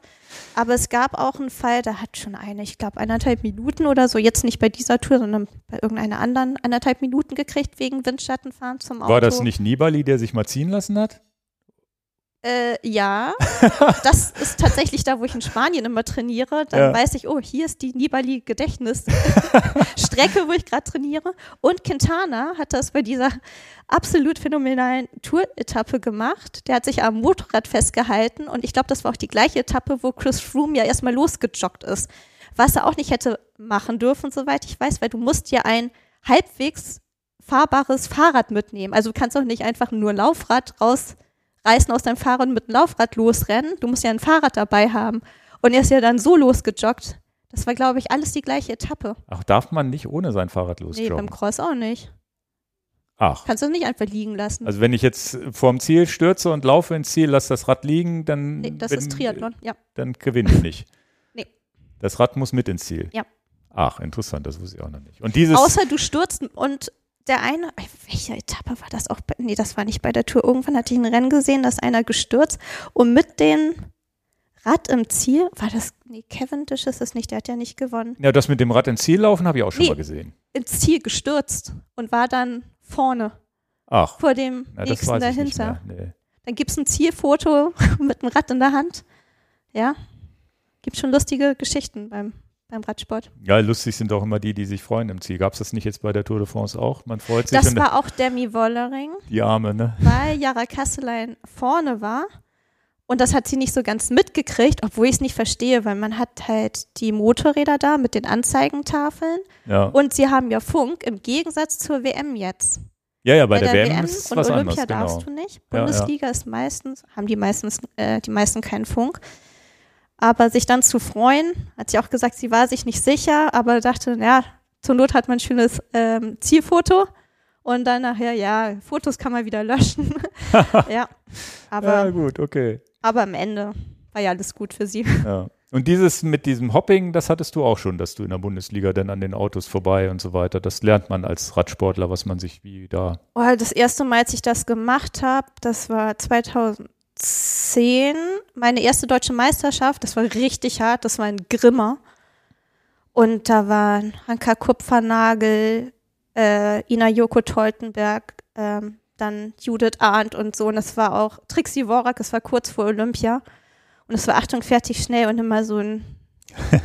Also Zielankunft war Kopfsteinpflasterberg und zwischendurch war so ein ganz schmaler, super steiler Berg im, im Wald. Und irgendwie hatte ich zwischendurch, ich weiß nicht, habe ich mich beim Trinken verschluckt. Ich habe gerade angefangen da mit Radsport und war plötzlich ganz hinten und habe voll Panik gekriegt und gedacht, oh Gott, ich muss irgendwie nach vorne und habe mich dann auch durch die Autos nach vorne gerobbt und ja, das war eine super Meisterschaft für, für mich. Da bin ich irgendwas um Platz 20 geworden. Okay. Cool. Aber war da, wo die, ich weiß nicht, achte, neunte, zehnte war, irgendwie so. Und ja, dann lernt man es halt schon und nachher in der Bundesliga kriegt man es halt auch erzählt und bei Rundfahrten macht man das ja auch, wenn man sich nach hinten fallen lässt und Wasser holt oder noch ein Gel oder eine Info braucht, dann fährt man halt auch wieder nach vorne. Ja. Aber man muss den Mut zur Lücke haben. nee, aber dann am Ende war es, ja, Col de Tourmalet mit Cassia Nivadoma, das war ja mit Annemiek van Fleuten, die ja relativ früh angegriffen hatte. Aber so ich hatte eine harte Etappe, echt. ganz, ja, ein ganz hartes Ding und Amy Wollering das Ding irgendwie ganz cool nach Hause gefahren, fand Ja. ich. Trotzdem spannend und dann aber auch dann wieder im Ziel gesehen, okay, die haben sich alle lieb trotzdem noch Ja. und fand ich, also hat mir auch echt, echt Spaß gemacht und war auch interessant, fand ich diesen Stehversuch, als auf einmal Van Ja. Fleuten und Wollering gar nicht mehr gefahren sind und Ja. Kassia, wie, wieder von vorne weg. Also hat, war krass. Ne, da haben die gesagt, okay, keiner von uns verbrät jetzt mehr Energie. Aber Ja. da, ich glaube, wenn Van Fleuten gut drauf gewesen wäre, wäre das auch so nicht passiert. Die hätte das nicht verschenkt. Nee, Nee. und ich glaube, sie hat schon gemerkt, dass sie ein bisschen grau wahrscheinlich geworden ist durch ihren Angriff. Und, Ja. und Demi Wollering war wahrscheinlich zu vorsichtig. Die hatte jetzt auch nicht den Mut zu sagen, ja, ich fahre jetzt da unten in den Berg voll rein, weil ich, weil sie auch nicht wusste, ob die vielleicht nur blufft. War so meine Theorie. Ich fand auch, das habe ich mir aufgeschrieben, vierte Etappe sah Annemiek auch zwischendurch nicht so gut aus. Da hat sie auch schon so rumgeruckelt und so. Und da haben die sich ja auch angeguckt. Und dann hat sie aber nochmal attackiert, wo ich dachte, okay, die setzt jetzt alles auf diese Karte, aber die haben sich ja so belauert auch die ganze Zeit. Die hatten, glaube ich, auch irgendwie Beef, haben, die äh, Reporter gesagt. Irgendwie gab es beim Giro oder bei der Vuelta mal so einen Vorfall, dass die Mannschaft von Demi Wollering oder umgekehrt die Van Fleuten-Mannschaft nicht gewartet. Ich krieg's nicht mehr zusammen. Kann sein. Aber das- auch nicht mehr genau. Aber jetzt im Ziel waren sie ja eigentlich, sind sie fair miteinander umgegangen. Ja, du siehst dich ja auch jedes Ja. Mal wieder. Da kannst du dich nicht in den Graben schubsen oder so. Ja, nee, und dann war es ja wirklich das Zeitfahren nochmal spannend und dann ja, haben wir es eigentlich. Es Ja. sei denn, du hast noch was stehen. Würde ich jetzt mal sonst drüber wandern zum kurz zur WM der Herren, Oh ja. die letzten Sonntag war. Was, was äh, mir auffällt, und das ist tatsächlich im Herrenradsport als, ich glaube, im Damenradsport genauso, wobei wir da ja ein paar Überraschungssiege jetzt hatten, Etappensiege. Im Herrenradsport hatten wir auch ein paar Etappensiege, wo man sagt, okay, das waren jetzt nicht Leute, die man unbedingt auf dem Zettel hatte, aber es waren immer gute Leute. Das ist, glaube ich, im Frauenradsport auch so. Ricarda und, und ähm, Liane und so, da wusste man, die haben was drauf, aber sie waren nicht auf den Zettel, wo man gesagt hat, ja, das ist jetzt der Favorit für einen Etappensieg, weil äh, Eurosport hat ja am Anfang auch immer Leute äh, vor dieses Mikro gez gezogen und gesagt, na, wer gewinnt die Etappe? Und das waren immer andere. Ne, mal Lotta Kopecki, dann gab es diese andere Sprinterin, die dies Jahr gar nichts geholt hat, den Namen komme ich jetzt aber nicht drauf, die auch immer auf dem Zettel stand bei den Mhm. Etappen und so weiter. Trotzdem finde ich es bei einer Rad-WM, Cross-WM und auch Tour de France GC, dass man vorher ungefähr weiß, okay, Damien Werollering, Van Fleuten, bei Cassia wusste man keine gute Zeitfahrerin, die wird wahrscheinlich nicht gewinnen können, aber wird da vorne mitspielen. Bei den Herren wusste man, okay, das wird ein Pocaccia-Wingegaard-Ding, wusste man vorher. Mhm. Und bei den Klassikern und WMs weiß man halt Mathieu und Wo- Wout van Aert und äh, Pocaccia, die stehen auf der Liste und, und Mats Pettersen war auch mit auf der Liste und dann, dann, dann kommt es hinten auch so raus. Also es hat, ich habe das Gefühl, im Radsport gibt es momentan wenig Chancen für Außenseiter. Mhm. Dass Remco nicht so gut drauf hat mich ein bisschen gewundert. Ja, stimmt, der stand auch noch auf dem Zettel. Aber, aber es ist, ja, ja, stimmt, ja. Julian Alaphilippe war raus. Ja. Ja, aber der, hat den, da, da wusste man auch, dass der nicht so fit ist dieses Jahr, glaube ich, hatte ich so das Gefühl. Bei der Ja. Tour ja auch nicht. Und dann gab es äh, glaube ich, wie hieß er? Tom Pitcock, der fährt nicht. Der macht, glaube ich, Mountainbike oder Crosser oder irgendeine andere WM mit. Oder auf der Bahn ist der sogar. Ich meine, auf der Bahn. Nee, der wird jetzt Mountainbike-WM fahren. Irgendwie sowas, ja, ja. Irgendwie, der fährt irgendwas anderes. Aber die, die starten, das sind dann 270 Kilometer und am Ende sind es wieder Wort von Art Pocaccia und Patterson war schon fast der, wo, ne, der da noch mitgefahren ist, wo man sagt, krass. Der hätte es aber auch schaffen können. Aber ist halt schon harter Kurs, nicht? Das war ja so steil zum Teil. Also ich hätte auf Wout getippt, eigentlich. Hm. Ich, ja, weil das ist halt das, das ist halt das spannende Wort von Art. Das gibt's jetzt, habe ich jetzt auch die, im Rahmen der WM viele Sachen gelesen und gehört. Der ewige Zweite, der hat jetzt ja wirklich das Pech, dass er eigentlich der beste Radfahrer der Welt wäre und immer gewinnen würde, wenn da nicht Mathieu van der Es kommt Poel ja noch wäre. das Zeitfahren. Ja, ja. Das Nee, wird aber- auch ein großes Ziel von ihm sein. Also ich fand's, fand's ultra spannend, dass, dass da, dass es doch immer die gleichen Namen sind, die vorne landen bei den Klassikern und so weiter und man dann gucken muss, wer hat heute die besseren Beine.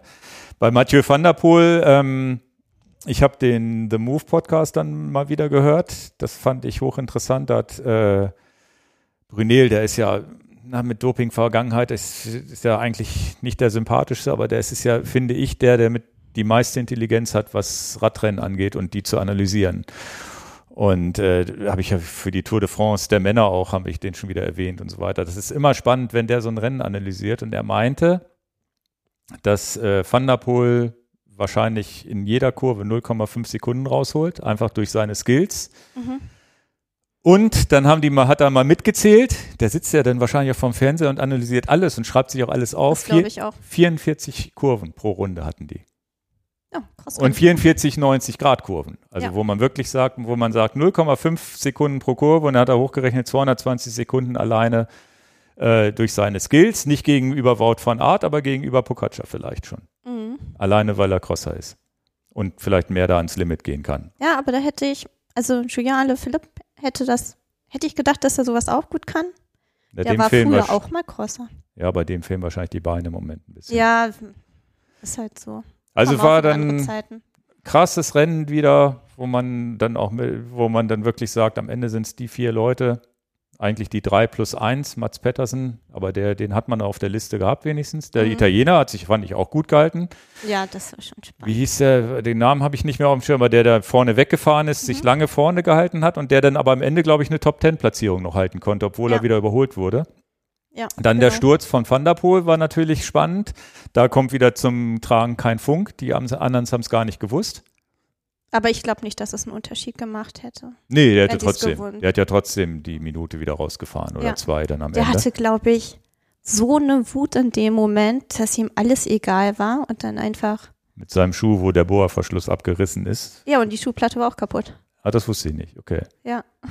Naja, jedenfalls. Oh, Ähm, nee. Und ich dachte schon, oh Gott, jetzt ist er auf die rechte Seite. Wenn man hinfällt, immer nur auf die linke. Wegen Scheit. Und am. Ende ist es, glaube ich, und das ist ja das ultraspannende, Platz 1 und Platz 2, das gleiche wie beim Crossrennen, bei der Cross-WM im Frühjahr. Liegt aber wahrscheinlich auch ein bisschen an dem Kurs, weil, wie du schon sagst, es ist halt verwinkelt, es ist eigentlich ein Crosser-Kurs, nur dass es nicht matschig ist. Dann mit dem Regen noch und Untergrund schlüpfrig und eine Ecke und mir ist das auch, als ich diese, diese Glasgow-Runde gesehen habe, wo ich gesagt habe, ja klar, Du hast diese ganz viele 15 Brückis und Prozent, so. du hast diese riesen Rampen, Ja. die du beim Crossen hast. Das heißt, du musst einmal Puls 180, dann über, über die Kuppe rüber treten, damit du nicht wieder langsamer wirst. Dann die vielen Kurven, wo ich gesagt habe, ja klar, eigentlich haben sie das für Wout und Mathieu van der Poel genau so geplant. Aber in Glasgow gab es doch auch schon die Europameisterschaft. Das weiß ich. Jahren. Aber ich weiß glaub, nicht, ob es derselbe Kurs, Kurs war. Nee, ich glaube auch nicht. Aber da ist Wout, glaube ich, Zweiter geworden. Ich bin mir nicht ganz sicher. Nein, also das war so, das, das ist so das Krasse, dass es immer die gleichen, also war für mich so das Highlight, so nach dem Motto, es sind immer die gleichen Leute. Also es ist, theoretisch könnte man jetzt anfangen zu wetten, aber wahrscheinlich verdient man da nicht mal was dran. Ja, weiß ich nicht. ja, ja. Aber und Anne van der Brecken, jetzt um auf die Mädels zu kommen, die Ja, genau, halt nicht was- mehr, weil die war eigentlich auch für alles immer so ein Podiumsgarant. Ja. Aber die ist ja jetzt sportliche Leiterin. Und Ja, das ist jetzt die große Frage. Jetzt kommt die WM der Frauen übermorgen. es wird In definitiv eine neue Weltmeisterin geben. Weil, Warum? Weil Annemiek van Vleuten noch nicht mehr fährt. Die fährt auch die Weltmeisterschaft nicht mehr. Das war nicht nur die letzte Tour de France, sondern war ihr letztes Rennen tatsächlich. Okay. Und ähm, ja, wenn die Sendung kommt ja am Freitag, wird die veröffentlicht. Ähm, das heißt, ihr habt jetzt noch zwei Tage Zeit und dann das Frauenrennen bin ich wirklich gespannt natürlich, weil ja, glaube ich, sonst die Namen Lotte Kopecki, Wollering, die ganzen Deutschen und so, die werden ja alle starten. Oder hast, du mal die Startliste gesehen, wer startet? Ja, hab ich. Ähm, Katrin Hamme startet leider nicht, aber Ricarda fährt für Liane Lüppert. Okay. Und die sehe ich ehrlich gesagt auch auf dem Podium. Weil die Das- kann das, die kann sprinten, die kann auch um die Kurven fahren. Ja, und, Und die dann kurzen diese- Anstiege kannst diese, du, ne? diese, diese fiesen Dinger, Ja, ja. die haben so die Kraft rausziehen können. Das hat man ja auch bei Wout gesehen. Dann setzt da Mathieu diese Attacke drüber und keiner kann mitgehen, noch nicht mal ein Pogacar, weil der ja mit so einem Tempo darüber geballert ist. Ja, die sind nicht zu lang, nicht zu kurz, die Anstiege für. Ja. Und das läppert sich halt auch zusammen über die zehn Runden da. Ja, ja. Also jedes Mal wieder denkt man dann, oh Gott, und jetzt dieser Berg schon wieder. Ich kenne das tatsächlich auch wieder in meinen Hobbysportkram, ne? Aber es gibt bei Zwift, ich weiß nicht, ist das London? In London irgendwie so ein Parcours, der ganz oft bei Zwift-Rennen ist, wo du auch irgendwie kurzzeitig immer so, so, so 25, 30 Höhenmeter fahren musst, auch durch so eine Stadt durch.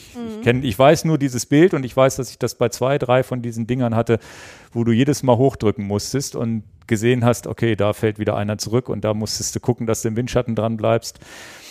Und da habe ich zumindest habe ich dann bei, im Glasgow, als ich das gesehen habe, habe ich zumindest so eine kleine Vorstellung davon, wie weh das tun muss, nur natürlich auf einem anderen Niveau. Wir hatten mal deutsche Bergmeisterschaft, auch auf dem, auch auf so einem Ring, war nicht Sachsenring, da war ja viel deutsche Meisterschaft.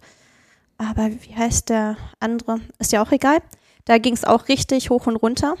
Und ich glaube, Liane hat da gewonnen. Ist auf jeden Fall sehr, sehr stark gefahren. Und da weiß ich, dass ich darauf richtig hintrainiert habe. Bei uns Vaseberg in Hamburg, kennt man ja von Ja, ja, ist auch so ein Classics. Ding, ja, ja. Genau, und da ist so eine Runde, die bin ich zehnmal eine Richtung gefahren, zehnmal andere Richtung. Das sind dann vier Kilometer äh, pro Runde und da hast du erst halt Vaseberg und danach zieht es sich halt noch. Und das waren dann 75 Kilometer und 1800 Höhenmeter. Du kannst es also trainieren. Und das habe ich dann eine Woche lang jeden Tag gemacht. Da war so eine Baustelle an der Seite.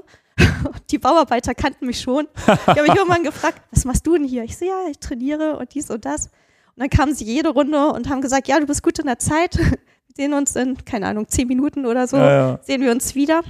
Da war ich auch richtig gut drauf. Also ich denke mal, die werden das halt ähnlich trainieren, jetzt auch hier für die WM. Also eine Marianne Voss garantiert Mhm. diese fiesen, steilen Dinger und hinter Kurve nochmal antreten.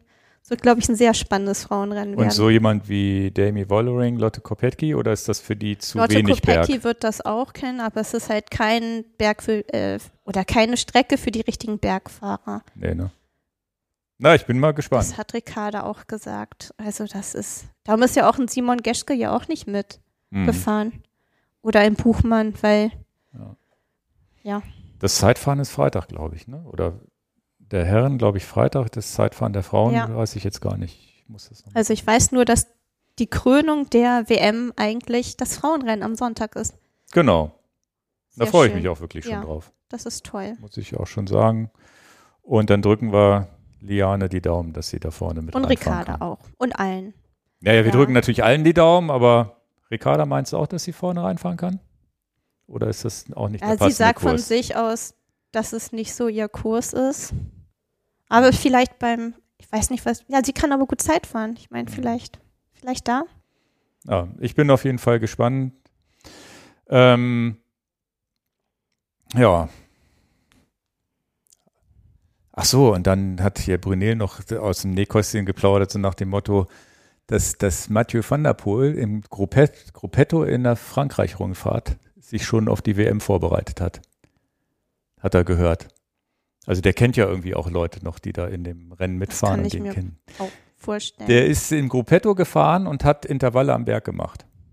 Das haben die, ne, und, und dann, das ist, und es ging darum, in der Diskussion ging es in, in, dem Podcast eigentlich nur darum, ja, was hat jetzt den Unterschied gemacht? Warum wird Wout nur Zweiter in, nur in Anführungsstrichen Zweiter?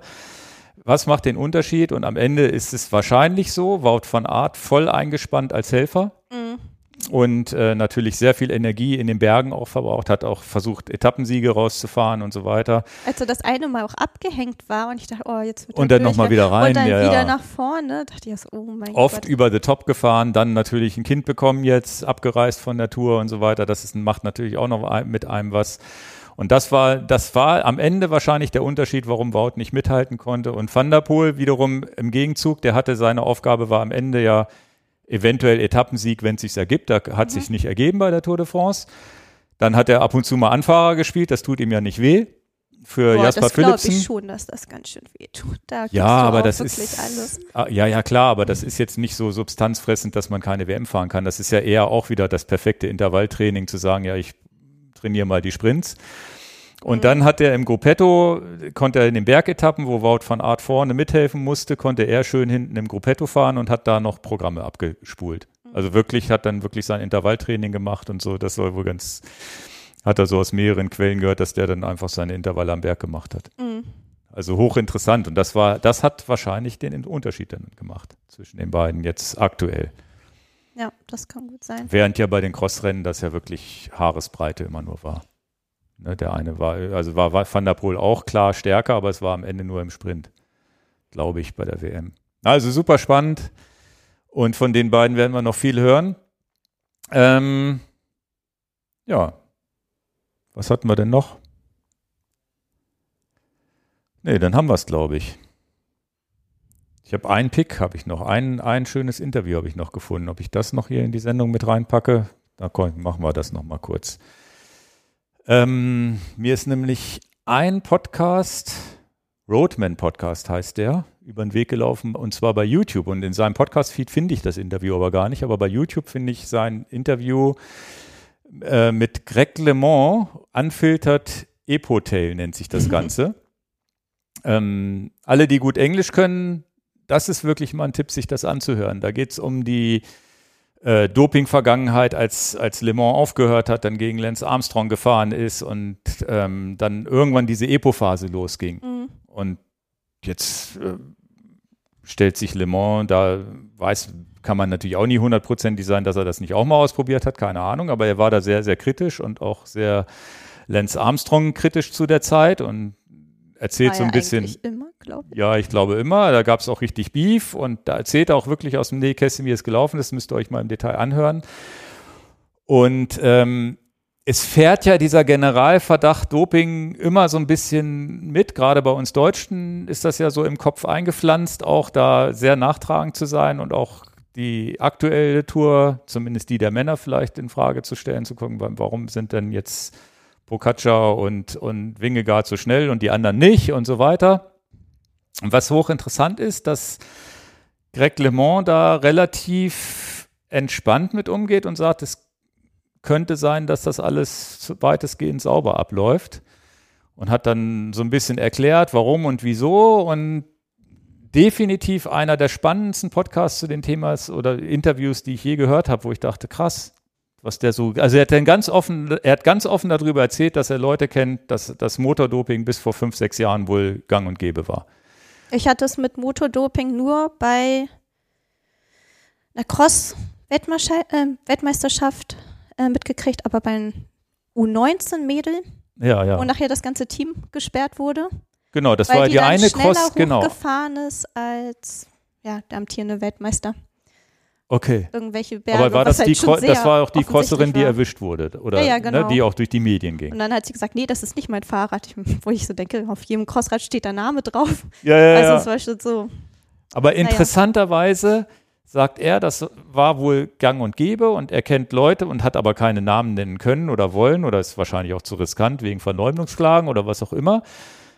Er meinte, er kennt Leute aus dem Team, die ihm das bestätigt haben dass bestimmte Teams oder bestimmte Leute so gefahren sind. Er hat auch ein Beispiel, das Beispiel Chris Froome hat er genannt, wo er gesagt hat, eigentlich kann das nicht sein, dass sein Puls und die Wattwerte nicht hochgehen, er aber schneller geworden ist. Vielleicht ne? war der Pulsgurt auch kaputt. Ja, und ähm, das Hochinteressante finde ich aber, ich nehme ihm das ab, wo ich sage, okay, wahrscheinlich war es so hier und da. Und es gibt ja diese Cancellara-Videos bei YouTube und sonst wie, aber ich, man, kann, man kann ja nichts beweisen. Aber die und, Fahrräder werden heutzutage, also aus eigener Erfahrung werden die ja auch gescannt und so. Ja, hatte aber ich bei CrossFit Cup und so hatte ich das auch.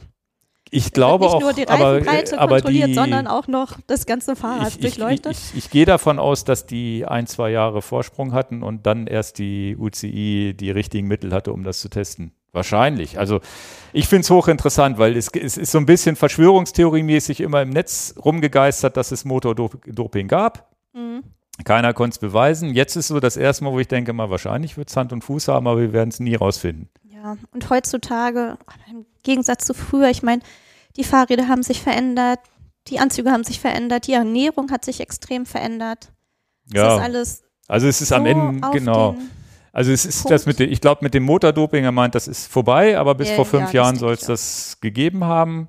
Sagt, das, das fand ich auch hochinteressant. Er konnte das, ich krieg das nicht so wiedergegeben hier. Also ich verlinke das unten natürlich in aber jedem Fall. fünf Jahre wäre echt eine kurze Zeit. Fand wann ich war, auch krass. Wann ging noch mal Corona los? 2018 muss das ja noch gewesen Ja, wann ging sein. noch mal Corona los? Weißt du? 20, glaube ich, 19, 20. Siehst du, das ist dann ja nur so ein Ja gut, er hat jetzt fünf. Jahre gesagt. Ich weiß auch nicht, wann das Interview war. Vielleicht sind es auch sechs oder sieben.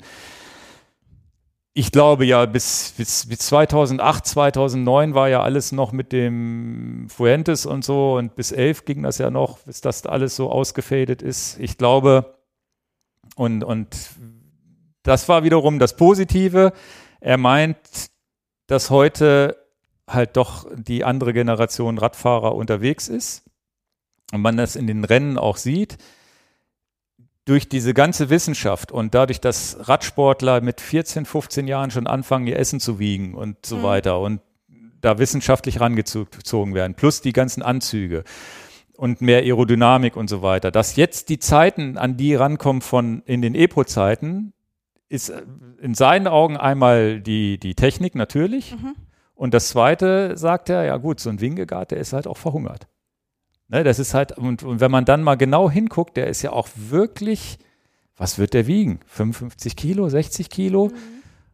Aber auf, und, und wenn man dann sagt, man, und dann ist es eins der Talente, die mit ganz, ganz wenig Muskelmasse trotzdem viel Watt treten können und so weiter. Also das ist dann schon wahrscheinlich.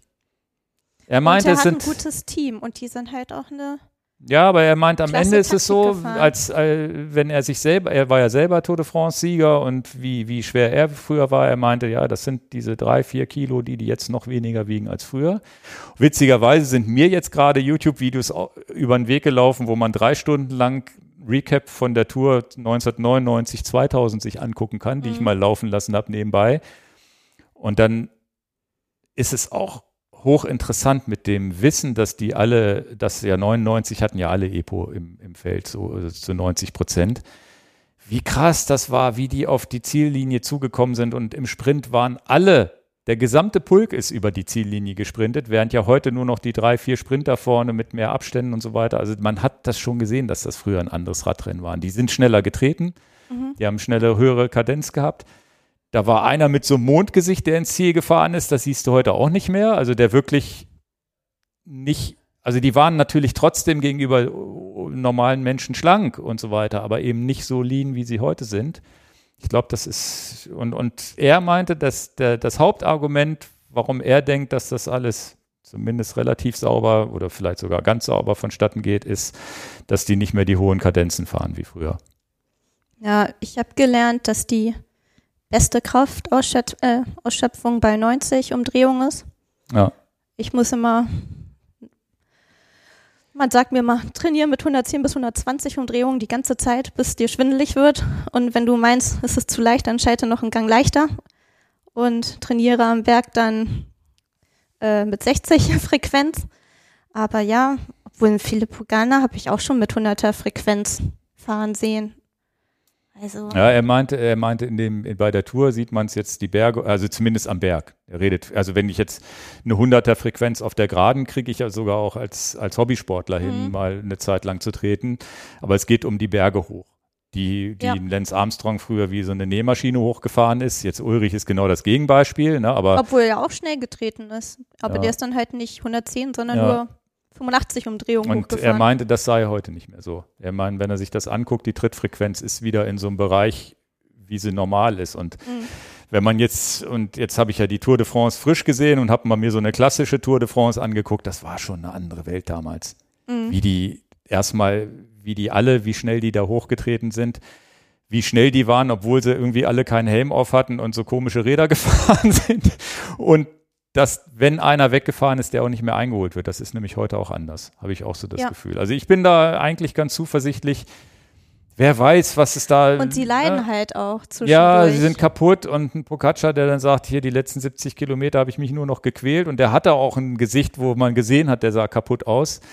Und wie krass das äh, damals war. Also ich, ich finde, da ist schon ein großer Unterschied. Also Oder auch bei dem Zeitfahren, wo Pogacar das erste Mal die Tour gewonnen hat und Roglic kam mit so einem völlig blassen Gesicht dann da rein, wo du eigentlich dachtest, der muss das gewinnen. Also, Und- ja, äh, ähm, dann, dann guckt man, dann, dann guckt man sich das an, wie Armstrong damals auf dem Rad gesessen hat. Da war der Kopf immer über den Nacken und sonst wie. Und wenn man sich dann Wingegaard heute anguckt, der, wo, wo der Kopf Mhm. irgendwie sonst wie weit unten hängt und so weiter, das ist schon was anderes. darum ist Jan Ulrich ja auch mit Unterlenker die Berge hochgefahren. Hab ich mal gehört, weil es so nochmal aerodynamischer war. Ja. Ja, ja, ja, ja. Nee, also es war, fand ich ganz spannend. Also sich die, da wirklich dieses Interview zu, zu hören und stimmt einen ja dann doch zuversichtlich und man macht, wie gesagt, momentan macht Radsport Spaß zu gucken, egal ob Männer oder Frauen. Ja. Deswegen fand ich das jetzt hier vielleicht auch ganz passend, das hier nochmal als kleinen Pick mit reinzunehmen.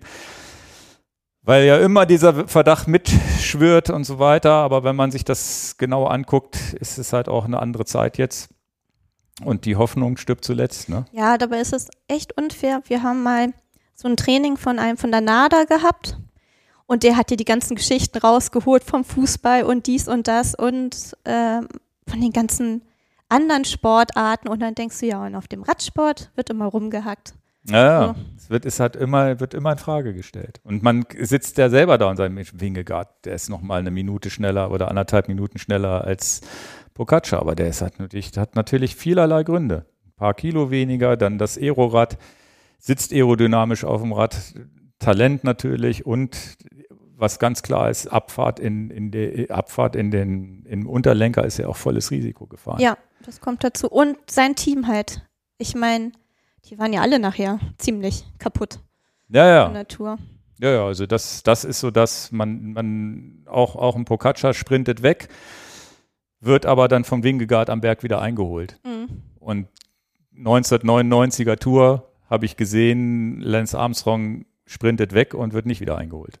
Mhm. Das ist, glaube ich, das macht so diesen Unterschied an, diese, diese, dass zumindest diese ganz, ganz krassen Sauerstoff äh, ver, verlängernden Maßnahmen, hätte ich jetzt gesagt, dass es, die wird es wahrscheinlich nicht mehr geben.